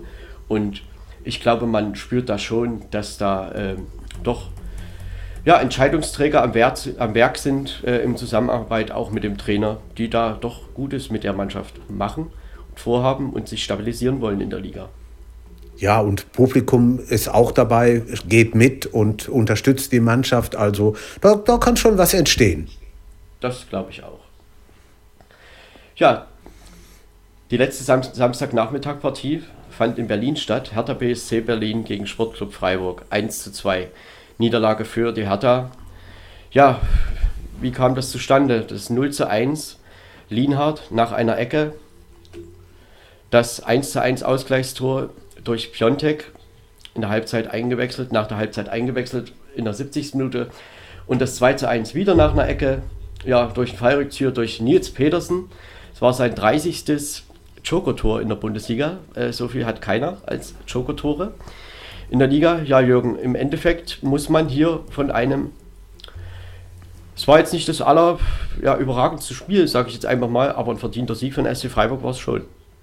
Ja, auf jeden Fall. Es war ein, ein unheimlich effizientes Spiel der Freiburger. Also man hat immer das Gefühl gehabt, so, die, die legen sich irgendwann den Gegner zurecht und da wollen wir mal gucken, vielleicht können wir irgendwie noch das Runde mal ins Eckige bringen und dann zehn Minuten oder neun Minuten vor Schluss hat es ja dann nochmal geklappt. Nils Petersens wunderbares Tor, Fallrückzieher ist immer schön.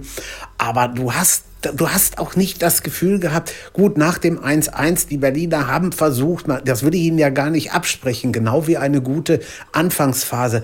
Aber das war halt einfach zu wenig. Und, und Augsburg ist, äh, Freiburg ist eine Mannschaft, die, die ist diese Saison, ja, wieder mal, das sind auch so Wiederholungen, diese, diese Saison wieder mal drauf hat, äh, die, die trifft und die gut spielt. Und die stehen ja in der Tabelle nicht umsonst so hoch. Also das ist, das ist schon doll. Der Christian Streich hat da, leistet da Arbeit. Das ist, das ist wirklich klasse und äh, macht Spaß, dieser Mannschaft zuzugucken. Ja, der SC Freiburg ist die einzige Bundesligamannschaft, die noch keine Niederlage hat. Nach sieben Spielen. Vier Siege, drei Unentschieden, 15 Punkte, Rang 4. Ja, und in Berlin gab es eine Torschussbilanz von 12 zu 11, sogar für die Hertha. Ähm, ja, das kommt dann halt immer darauf an, ne, wie gefährlich diese Torschüsse halt sind. Bei Hertha gab es halt nicht viele gefährliche. Und Ja, die Passquote bei Hertha 78%, Freiburg 81%, Ballbesitz bei Freiburg mit 55%, Zweikampfquote auch bei Freiburg mit 52%.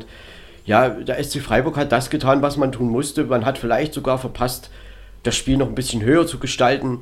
Und Hertha, ich sag mal, die ersten Minuten waren vielleicht gar nicht so schlecht, aber Torschancen große gab es da auch nicht. Und am Ende muss man sich schon fragen, langsam mal, was will man denn eigentlich in Berlin? Also auch die Kommentare nach dem Spiel haben mich schon ein wenig verwundert. Ähm, da wurde ja gefragt, wie das jetzt nun mit Paul Dardai weitergeht und Paul Dardai sagt, ja, an mich hat niemand etwas herangetragen. Ähm, wenn eben halt jemand mich nicht mehr hier will, dann sollen sie es sagen.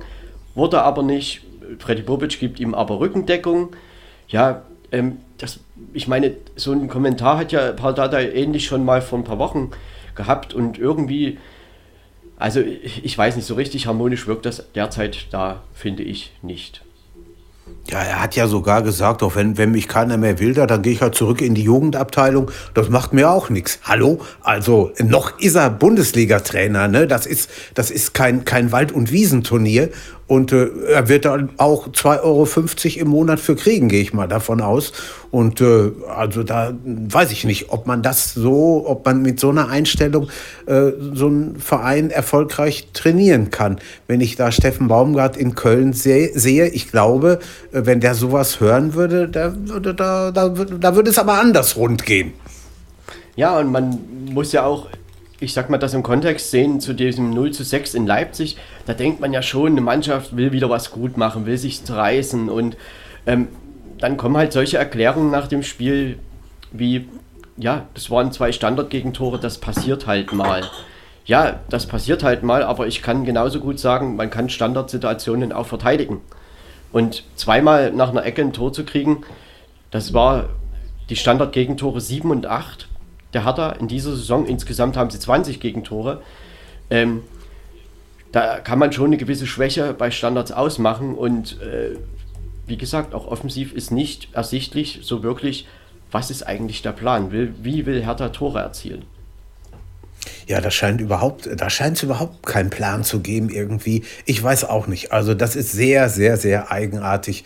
Äh, mal gespannt, ob jetzt in dieser Woche noch irgendwas, irgendwas passiert, irgendwas läuft. Also ich, ich verstehe es nicht. Also gesagt hat ja Freddy Bobic eindeutig, wir werden es analysieren und Paul Dardai ist im nächsten Spiel in Frankfurt auch noch auf der Bank. Das würde ich jetzt, denke ich, doch erstmal als so hingegeben hinnehmen und trotzdem glaube ich, ja, der Spielplan, wenn man sich den anguckt, hat er jetzt in Frankfurt, danach zu Hause Gladbach, in Hoffenheim, danach zu Hause Leverkusen. Das ist jetzt nicht das allereinfachste Programm. Das sehe ich aber genauso. Das sehe ich ganz genauso. Gladbach ist schwer, Hoffenheim ist nicht einfach. Also das ist schon, äh, wenn die Hertha da nicht irgendwie den Dreh kriegt und, und besser agiert, ich weiß nicht, wo es dann hingehen soll. Irgendwer hat heute gesagt, Hertha ist das Schalke der, der Vorsaison, der letzten Saison. Kann gut sein. Ja, ich meine, das wäre natürlich schwierig, tragisch für den Verein. Ne? Man wollte ja eigentlich wo ganz anders hin. Aber wir wissen das ja. In Hamburg wurde lange gesagt, ach, uns passiert das nicht mit dem Abstieg. Jetzt haben sie Probleme, wieder in die erste Liga zu kommen. In Schalke, nee, das drehen wir schon noch. Naja, nun müssen sie sehen, dass sie in der zweiten Liga zurechtkommen. Ich meine, normalerweise ist ja das Potenzial bei Hertha auch das finanzielle Potenzial da. Und insofern sollte man eigentlich nicht davon ausgehen, dass das ähm, irgendwie Richtung Abstiegsplätze geht. Aber irgendwie so richtig viel gelernt aus der letzten Saison hat man irgendwie auch nicht. Und man hatte ja eigentlich gedacht, so durch die Quarantänezeit im April, dass man sich da so ein bisschen zusammengerauft hätte in der Mannschaft. Aber sie haben halt diese Pflichtpunkte gegen Bochum, gegen Fürth geholt und der Rest sind Niederlagen und vor allen Dingen eben die vielen Standardgegentore und insgesamt schon 20, das sind knapp drei pro Spiel. Ähm, und eben auch die viel fehlenden Ideen im Angriff ich denke, da muss sich schon irgendwie demnächst mal ein bisschen was ändern. Ja, das ist definitiv zu viel. Ne? 20 Gegentore ist eine Menge. Und äh, da muss angegriffen werden und geguckt werden, dass man das abstellt. Ansonsten äh, sieht das auch in den nächsten Spielen nicht gerade doll aus. Ja, und der SC Freiburg, der SC Freiburg, wie gesagt, weiterhin ungeschlagen. Und bisher, Christian Streich, ich meine, er wird nie von Europa reden. Aber wir sagten ja bereits so in der Saisonanfangsphase oder in der Vorschau, Freiburg ist vielleicht eine Mannschaft, die Schwächen anderer Mannschaften nutzen kann. Und was man auf alle Fälle sieht, ist, Freiburg schafft es immer und immer wieder, es Mannschaften einfach schwer zu machen. Und das ist eine Mannschaft, die wirklich schwer zu bespielen ist. Ähm, ja, Christian Günther war ja auch mit bei der EM, hat diesmal eben diese zwei Ecken geschlagen, ist da immer wieder ein Faktor. Ähm, und Nils Petersen, also das ist alles so viel mit Kontinuität, ja, gesegnet da und trotzdem wird sich beim SC Freiburg jetzt was verändern, nämlich das Stadion. Ja, am 16. Oktober geht es gegen RB Leipzig im neuen Europaparkstadion. Bin mal sehr gespannt. Das wird Atmosphäre werden. Das ist ja sowieso auch schon im Dreisamstadion so gewesen. Also da wird ganz schön was abgehen, glaube ich. Ja, ähm, offiziell, also das ist das erste Bundesligaspiel, was dort stattfindet. Jetzt am kommenden Donnerstag ähm, findet ein Freundschaftsspiel statt das wird auch bei Sport 1 übertragen, 17.45 Uhr äh, gegen den FC St. Pauli. Und das ist dann sozusagen das erste oder das offizielle Eröffnungsspiel im Europaparkstadion in Freiburg. Auch der Interessa ein interessanter Gegner, ne? Ausgerechnet ja, St. Pauli. Das ist wirklich wahr und man kann nur hoffen, dass der SC Freiburg natürlich seine Heimmacht, seine Heimstärke behalten wird. Ähm, ich hörte da schon so aus Freiburger Fankreisen so ein bisschen, na hoffentlich verlieren wir das jetzt nicht, die Heimstärke. Denn das ist ja schon ein Fund, worauf der SC Freiburg immer baut.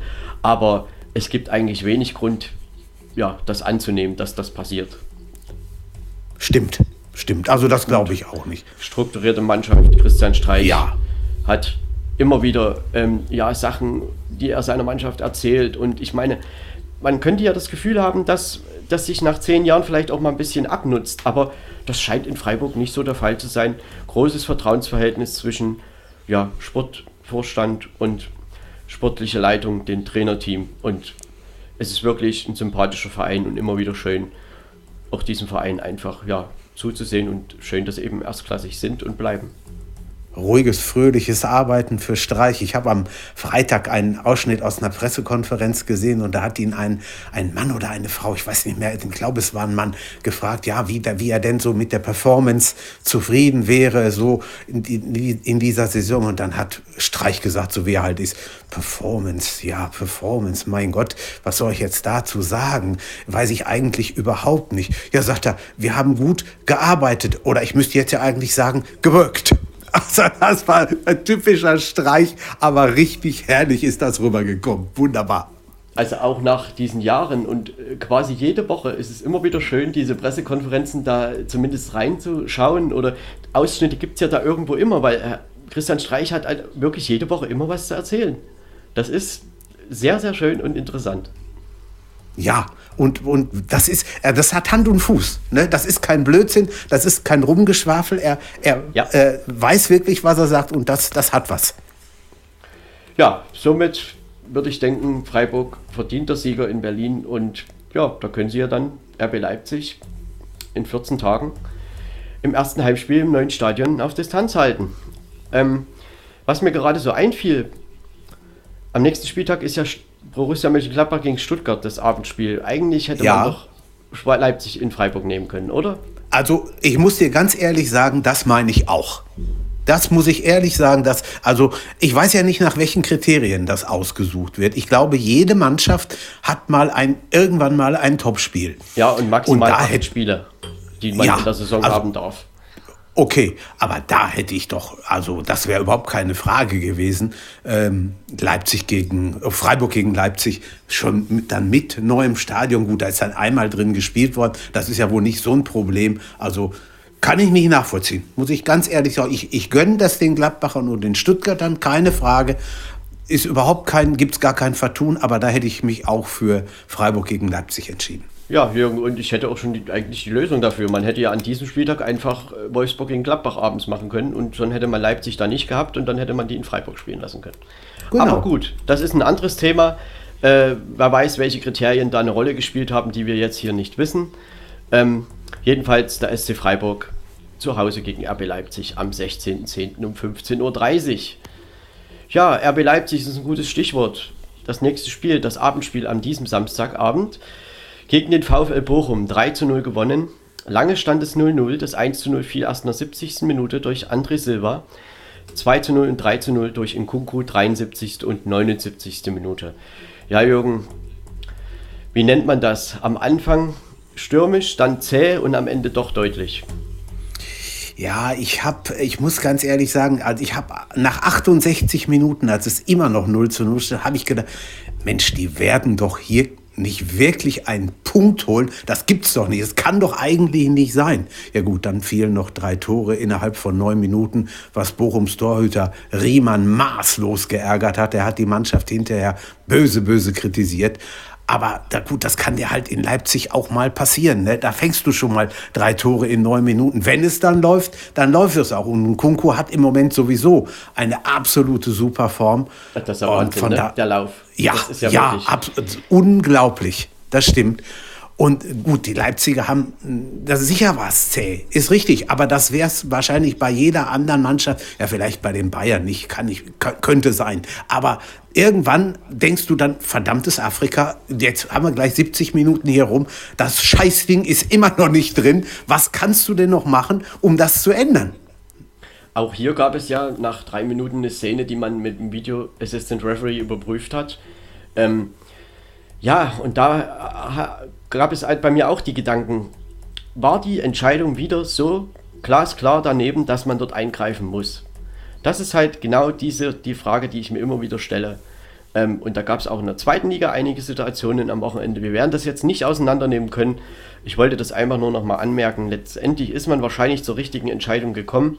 Die Frage ist halt nur, ob diese Eingriffsgrenze, ja, man, ich habe so ein bisschen das Gefühl, man definiert die jede Woche ein bisschen anders.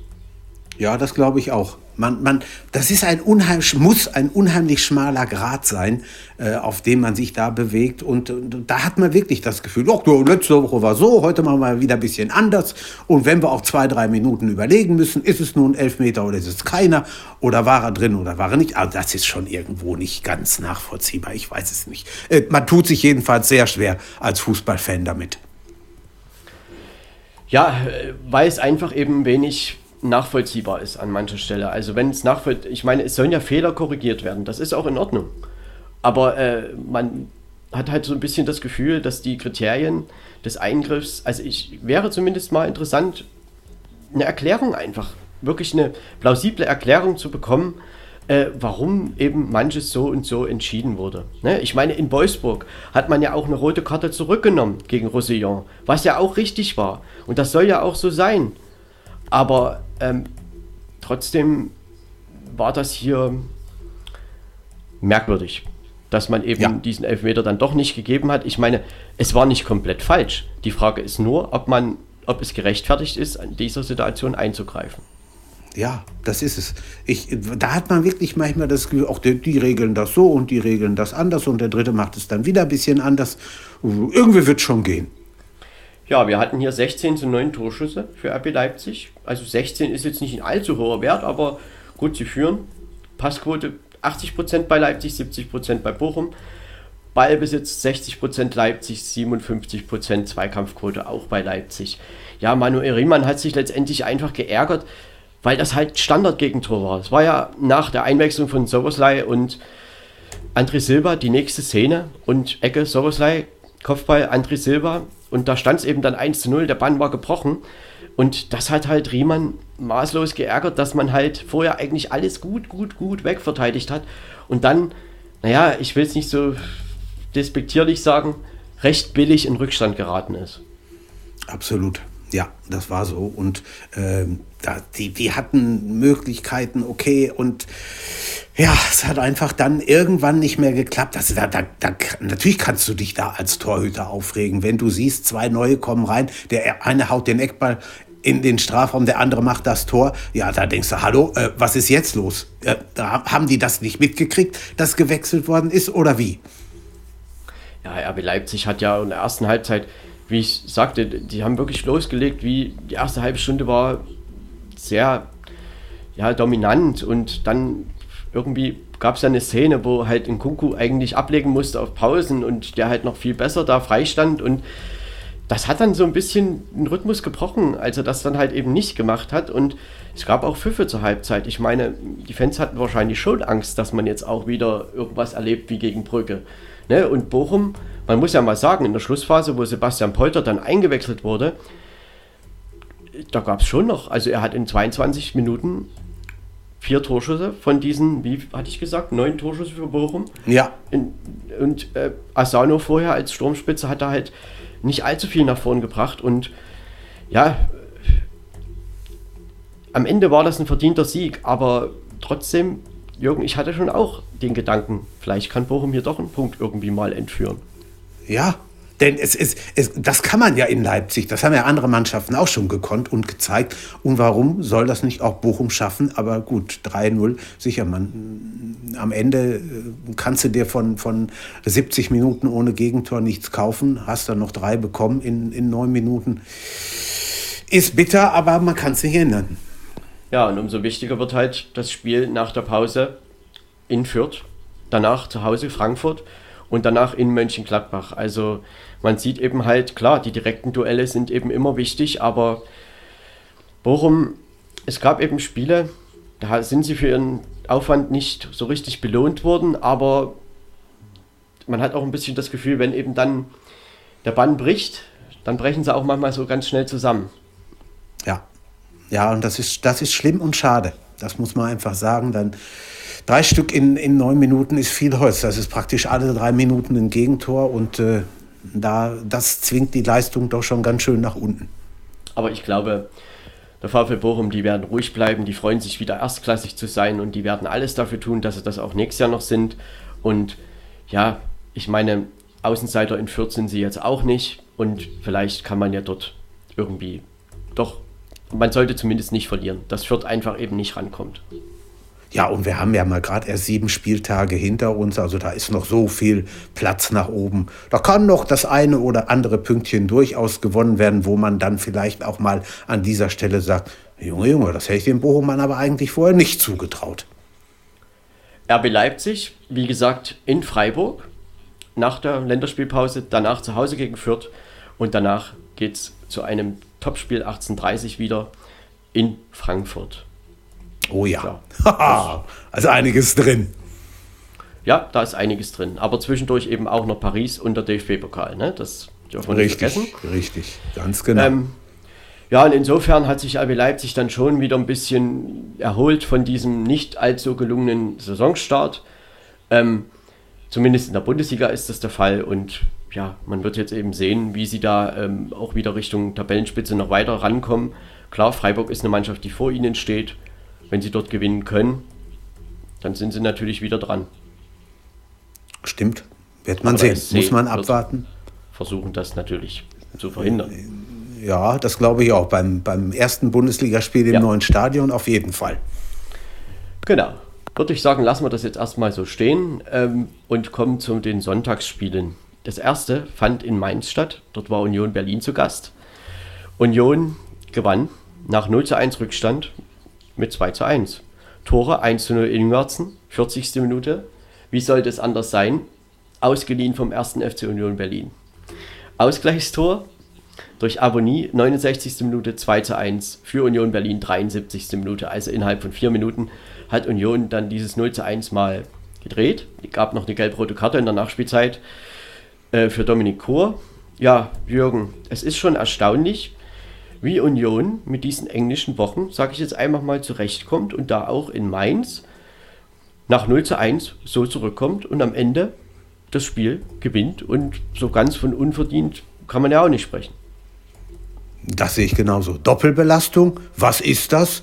Doppelbelastung, damit kommen wir doch locker zurecht. Wo ist das Problem? Wir haben am Donnerstagabend Haifa na eben 3-0 abgeledert und dann ist am Sonntag Mainz das nächste Opfer.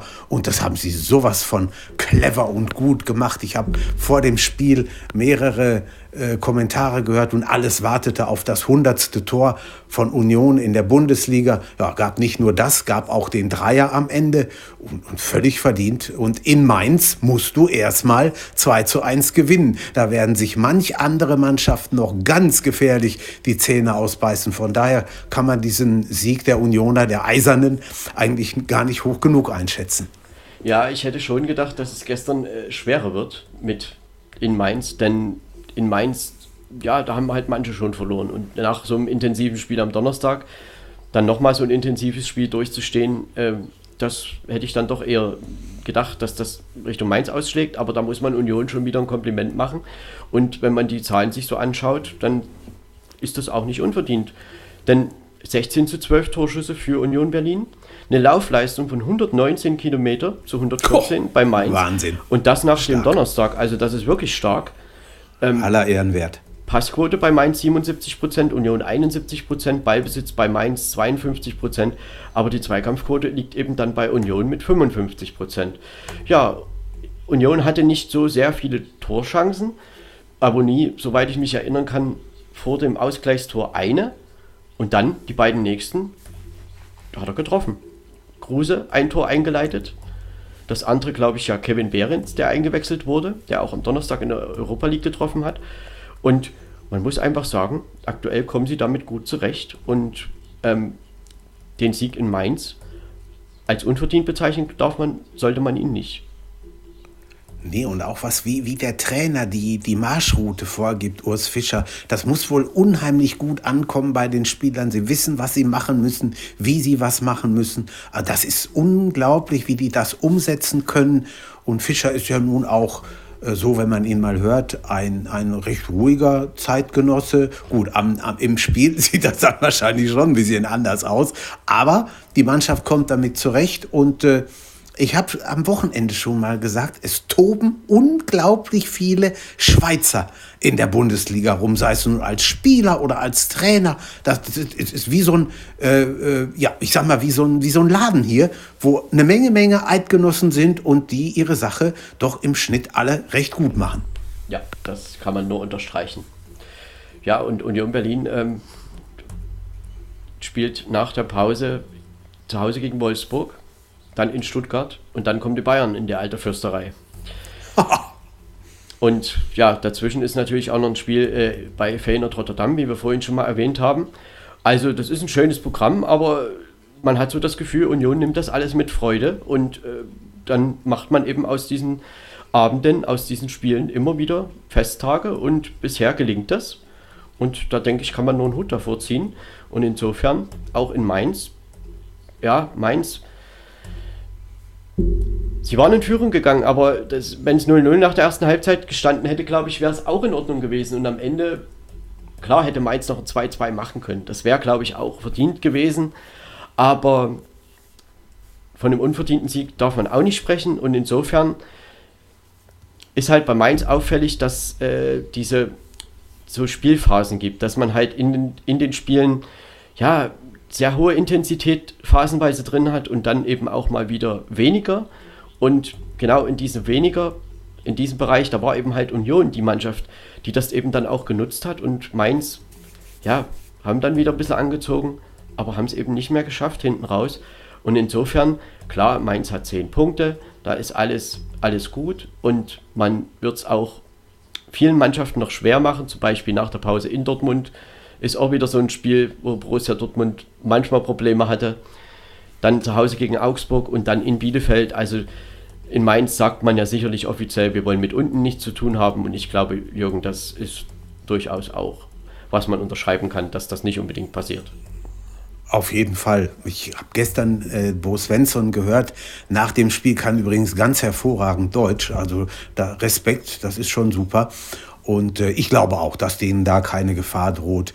Äh, die werden da ihre Punkte schon gegen die eine oder, an, oder andere Mannschaft holen. Und vielleicht, man weiß ja wirklich nie, den BVB auch mal so ein bisschen ärgern. Äh, das hat's alles schon gegeben. Von daher äh, Achtungszeichen auf jeden Fall auf den 16. Oktober. Genauso würde ich sagen, ähm, kann man dieses Spiel doch einordnen und ja, Union Berlin 12 Punkte, ist punktgleich mit dem Europapokalplatz und ja, man macht noch oder aktuell so weiter, wie man in der Rückrunde aufgehört hat. Und man muss jetzt mal schauen, wie lange das Union eben noch so trägt. Ich meine, die Wochen werden natürlich immer intensiver. Man hat den nächsten DFB-Pokal, dann hat man eben auch weitere Spiele noch europäisch. Aber das, was halt einfach toll ist, bei Union merkt man, glaube ich, die Freude, dass sie eben die internationalen Spiele haben und die genießen sie einfach mit ihren Fans und wir hatten das ja schon öfters erwähnt, gibt schöne Reisen da jetzt zum Beispiel demnächst nach Rotterdam. Und ja, in der Bundesliga hat man den Druck nicht, da gewinnen zu müssen unbedingt. Äh, man hat da die Punkte geholt und insofern kann man bei Union Berlin, glaube ich, aktuell sehr zufrieden sein. Und dann schauen wir mal, wie die nächste Phase dann nach der Länderspielpause weitergeht. Ja, und man, man hat ja auch durch Europa das eine oder andere Eurochen bekommen. Also das ist dann auch nochmal so ein bisschen Balsam auf die Seele. Da wird Union schon ganz gut was mit anstellen können, gehe ich mal von aus. So würde ich das auch denken. Und ja, Jürgen, jetzt müssen wir natürlich noch zu einer kleinen Sensation kommen. Äh, man kann das schon so bezeichnen. Das zweite Sonntagsspiel bestritt der FC Bayern München zu Hause gegen Eintracht Frankfurt und sie verloren doch tatsächlich das erste Mal nach 20 Jahren wieder zu Hause gegen Frankfurt mit 1 zu 2. Die Bayern gingen in Führung mit 1 zu 0 durch Goretzka, 29. Minute. Der Ausgleich fiel aber sehr schnell. Durch Hinteregger, 32. Minute.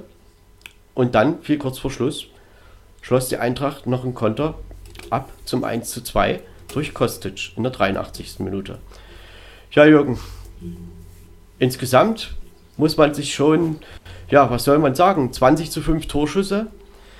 Ähm, wenn man sich so die Statistiken weiter anschaut, dann spricht schon sehr vieles für Bayern München. 87% Passquote, 59% Passquote bei der Eintracht nur, 73% Ballbesitz, 58% Zweikampfquote, auch für die Bayern.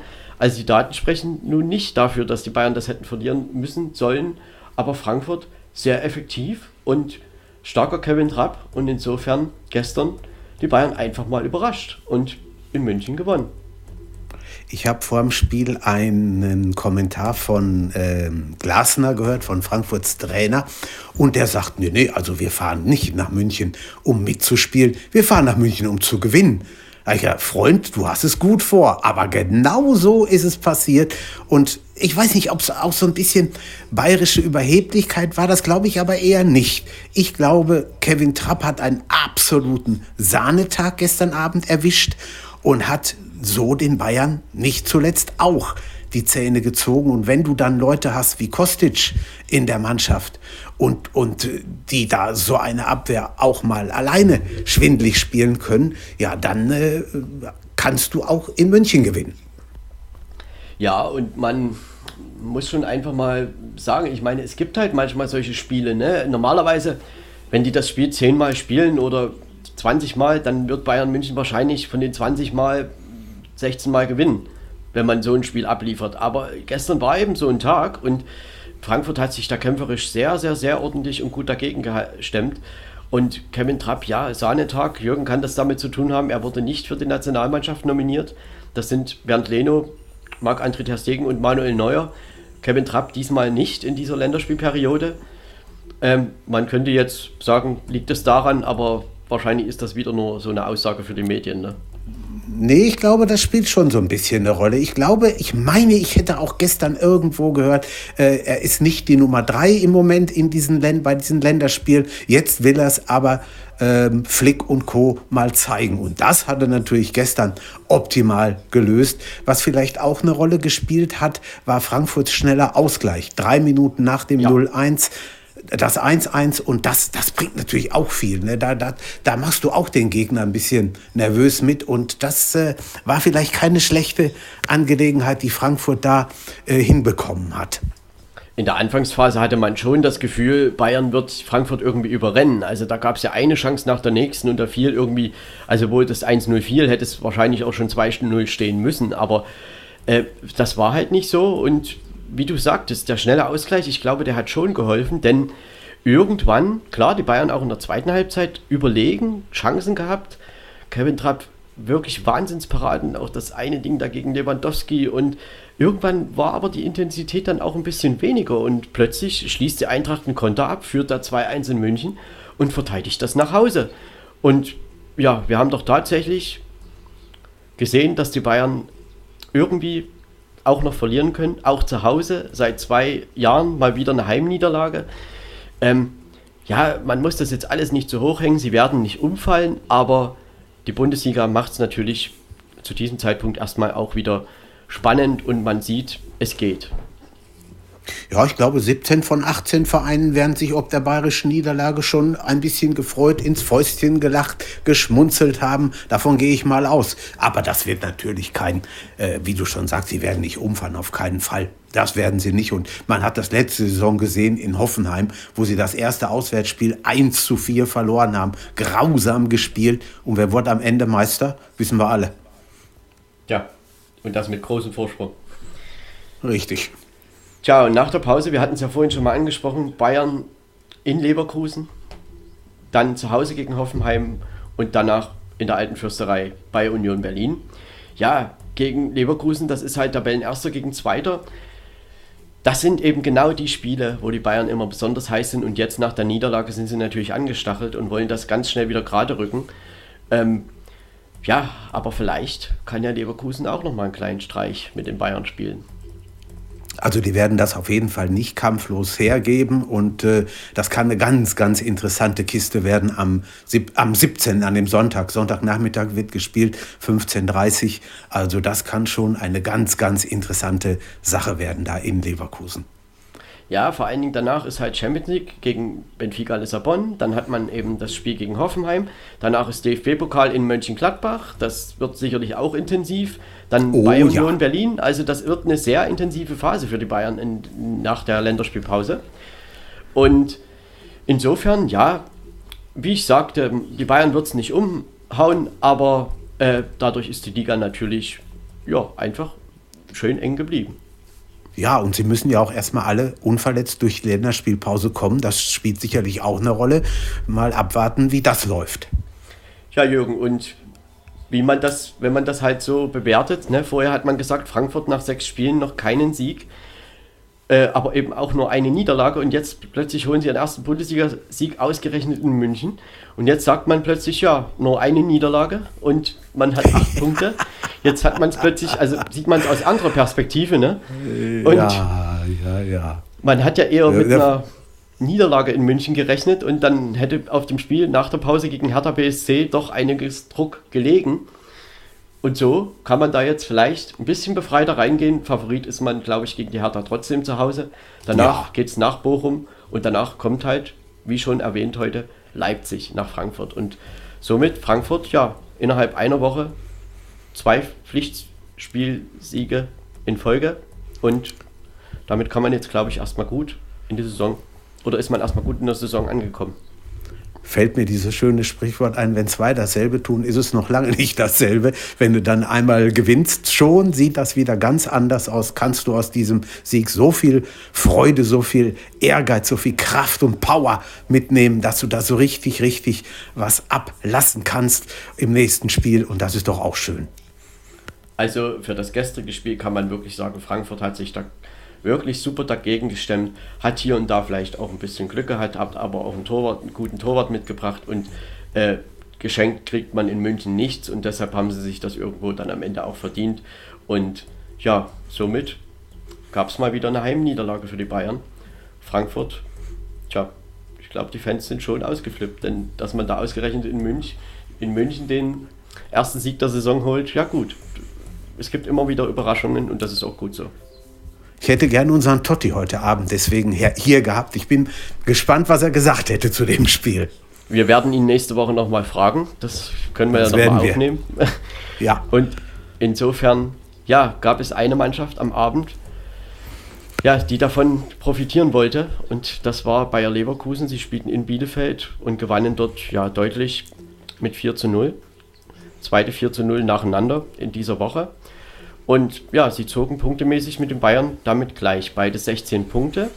Leverkusen, das 1 zu 0 wieder mal durch Diaby, das 0 zu 2 und 0 zu 3 durch Patrick Schick und das 0 zu 4 Demir bei Nachspielzeit durch einen Foul-Elfmeter. Ja, Leverkusen hat dort seine Favoritenrolle doch recht gut ausgefüllt, ist deren der gerecht geworden und Bielefeld, ja, so richtig Zugriff auf das Spiel haben sie, glaube ich, nicht bekommen. Ähm, hatten ja einen Ausgleich erzielt, kurz nach dem 0-1, aber der wurde eben doch, glaube ich, richtigerweise dann äh, durch den Video Assistant Referee wieder weggenommen. Und insofern kamen dann immer mal wieder nur Fernschüsse, aber groß irgendwie Gegenwehr. Sie haben es versucht, aber Leverkusen war eben einfach am gestrigen Abend zu stark auf der Bielefelder Alm. Ja, sehe ich, sehe ich ganz genauso. Und auch was, das, was die Höhe des Ergebnisses angeht, das ist einfach, die Leverkusener spielen im Moment, wir haben das ja schon öfter mal gehabt, letzte Saison, davor die Saison, die haben einfach im Moment eine sehr, sehr gute Phase. Und dann werden Mannschaften wie Bielefeld nicht allzu viel dagegen zu bestellen haben. Die werden dann mehr oder weniger abgeschossen. Und so war es gestern Abend auch im, im Bielefelder Stadion, wo Bayer Leverkusen einfach, ja, ich sag mal, eine, wenn nicht zwei Klassen besser war als die Arminia. Deswegen das Spiel klar deutlich gewonnen hat. Patrick Schick ist immer einer, der für ein Tor gut ist oder auch zwei, so wie gestern. Also das ist schon, die, die haben schon eine starke, starke Truppe zusammen und ich bin heute schon sehr, sehr gespannt auf den 17. Oktober. Das Spiel ist bei mir aber sowas von dick im Kalender drin. 15.30 da passiert nichts anderes. Da spielt Bayer gegen Bayern und da bin ich mal sehr, sehr gespannt, was dabei rumkommt. Man hatte ja oftmals oder könnte, konnte man den Gedanken haben, ja, genau diese Spiele gewinnt dann eben der, der hinter Bayern München steht, nicht, wenn die Bayern schon mal verlieren, aber das war eben diesmal nicht so. Und jetzt äh, hat man das direkte Aufeinandertreffen. In der letzten Saison war das so ein Wendepunkt, wo Leverkusen danach eben nicht mehr so zurechtkam. Bis dahin waren sie ja auch ungeschlagen. Dann kam die Niederlage gegen Bayern München und dann ja, ging es so ein bisschen dahin mit, äh, wir spielen mal um die Tabellenführung. Aber gut, wir werden sehen, wie Leverkusen Paroli bieten kann in 14 Tagen im Heimspiel. Gestern in Bielefeld hatten sie 18 zu 10 Torschüsse zu ihren Gunsten. Äh, die Passquote bei Bielefeld 75 Prozent, Leverkusen 87 Prozent, ist auch ein sehr hoher Wert. Also Leverkusen auch sehr ball, passsicher. Äh, Ballbesitz auch 66 Prozent, das ist auch ein sehr hoher Wert. Und die Zweikampfquote lag letztendlich auch bei Leverkusen mit 53 Prozent. Ja, also auch Florian Wirz, gut, er hat gestern nicht getroffen, aber hat doch Chancen gehabt, auch sein fünftes Saisontor da zu erzielen. Ähm, man könnte jetzt das mal so ein bisschen sagen, es ist ja auch jetzt Oktober, ne? aber genau. trotzdem darf er gerne weiter treffen. Ja, das darf er auf jeden Fall. Ich glaube auch, dass der Trainer, dessen Namen ich äh, bis zum nächsten Mal mal ganz besonders üben werde, äh, der Leverkusener Trainer, einen sehr, sehr guten Job bei Bayern macht. Er kommt Sione. gut an, er kommt bei ja, er kommt bei den Spielern gut an. Er ist schon bei Young Boys Bergen gut angekommen und die haben ihm damals nachgeweint, als er gesagt hat, er, er geht zu, zu, in die Bundesliga, er geht zu Bayer Leverkusen. Also das ist scheinbar ein, ein recht guter Mann und der, der seine Ideen umsetzen kann, so wie ungefähr Urs, Fisch, Urs Fischer, den wir ja heute Abend auch schon mal in den Szenen hatten. Und äh, da bin ich also mal gespannt, wie, wie er das weiterhin kriegt, ob die Leverkusener wieder irgendwann mal so einen Durchhänger kriegen oder ob es vielleicht ja doch weitergeht, ziemlich oben im Spitzenfeld. Da gucken wir mal. Ja, man kann das eigentlich zu vielen Trainern sagen aus der Richtung Schweiz, Österreich, ne? wenn man an Oliver Glasner denkt. Er macht immer einen ruhigen Eindruck. Adi Hütter genauso oder eben Urs Fischer hattest du genannt, äh, Gerardo Siane. Also doch, äh, das, ich bin wirklich gespannt, wie er die Mannschaft einstellt gegen Bayern München und vielleicht gelingt ihnen da wirklich mal doch ein Sieg, sodass die Bayern mal ein bisschen mehr unter Druck geraten. Und ähm, für die Spannung in der Liga wäre es echt super. Jedenfalls aktuell ist es so, dass Leverkusen sehr verdient auf diesem zweiten Rang steht. Und bei Bielefeld, ja, Jürgen, Bielefeld vier Unentschieden, drei Niederlagen, noch keinen Sieg, obwohl es natürlich Spiele gab, wir hatten darüber gesprochen, wo sie hätten durchaus gewinnen können. Ne? Und letzte Woche die unglückliche Niederlage bei Union Berlin. Jetzt verliert man eben zu Hause gut gegen ein äh, überlegenes Bayer Leverkusen. Am Ende, ja, war eben auch die Abwehr diesmal nicht so sicher, aber man muss schon gegen jetzt Augsburg vielleicht doch mal irgendwie auch mal einen Sieg einfach, einfach mal einen Sieg holen. Ja, das sind die wichtigeren Spiele, die jetzt kommen. Ne? Augsburg, dann, dann irgendwann äh, Fürth, Bochum, Hertha, äh, das sind so, das sind Sachen, wo man, wo man wirklich was holen kann und wo man auch mal was holen muss und auch zu Hause mal gewinnen muss. Aber ich bin mir ziemlich sicher, das wird auch klappen. Also die haben, die haben so viel Potenzial. Ich, ich sollte mich schwer wundern, wenn das nicht funktioniert. Ich, ich bin gespannt, aber ich glaube, dass die da unten die, die werden jetzt nicht plötzlich auf Platz 5 stehen, aber die werden da unten rauskommen, vielleicht 15 oder 14 oder so. Und mehr wollen die wahrscheinlich gar nicht. Das wird schon irgendwie klappen. Ja, also in, in Fürth, ähm, um das noch Vollständigkeit halber zu sagen, da waren sie schon. Haben da 1-1 gespielt, aber das äh, tut ja jetzt nichts zur Sache. Jedenfalls nach der Pause geht es nach Augsburg und dann haben sie zwei Heimspiele nacheinander. Ja, und die Gegner, Jürgen, Dortmund und Mainz. Ja, Mainz, ja gut, mal sehen. Dortmund äh, kann ich mir eigentlich vorstellen, dass die in Bielefeld gewinnen, aber ich kann mir vieles vorstellen im Leben, was nicht so gekommen ist. Von daher wollen wir mal die Kirche im Dorf lassen und schön von Spiel zu Spiel gehen. Ne?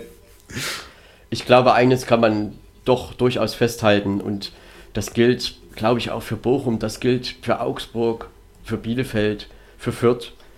Die werden einfach ruhig bleiben, denn die Saison ist noch lang und es wird noch so viel passieren und mit, man sieht ja, mit ein, zwei Mal erfolgreichen Spielen ist man so schnell da auch wieder irgendwie so ein bisschen in andere Gefilden unterwegs und eine Saison, die wird ja nicht am siebten oder neunten Spieltag entschieden.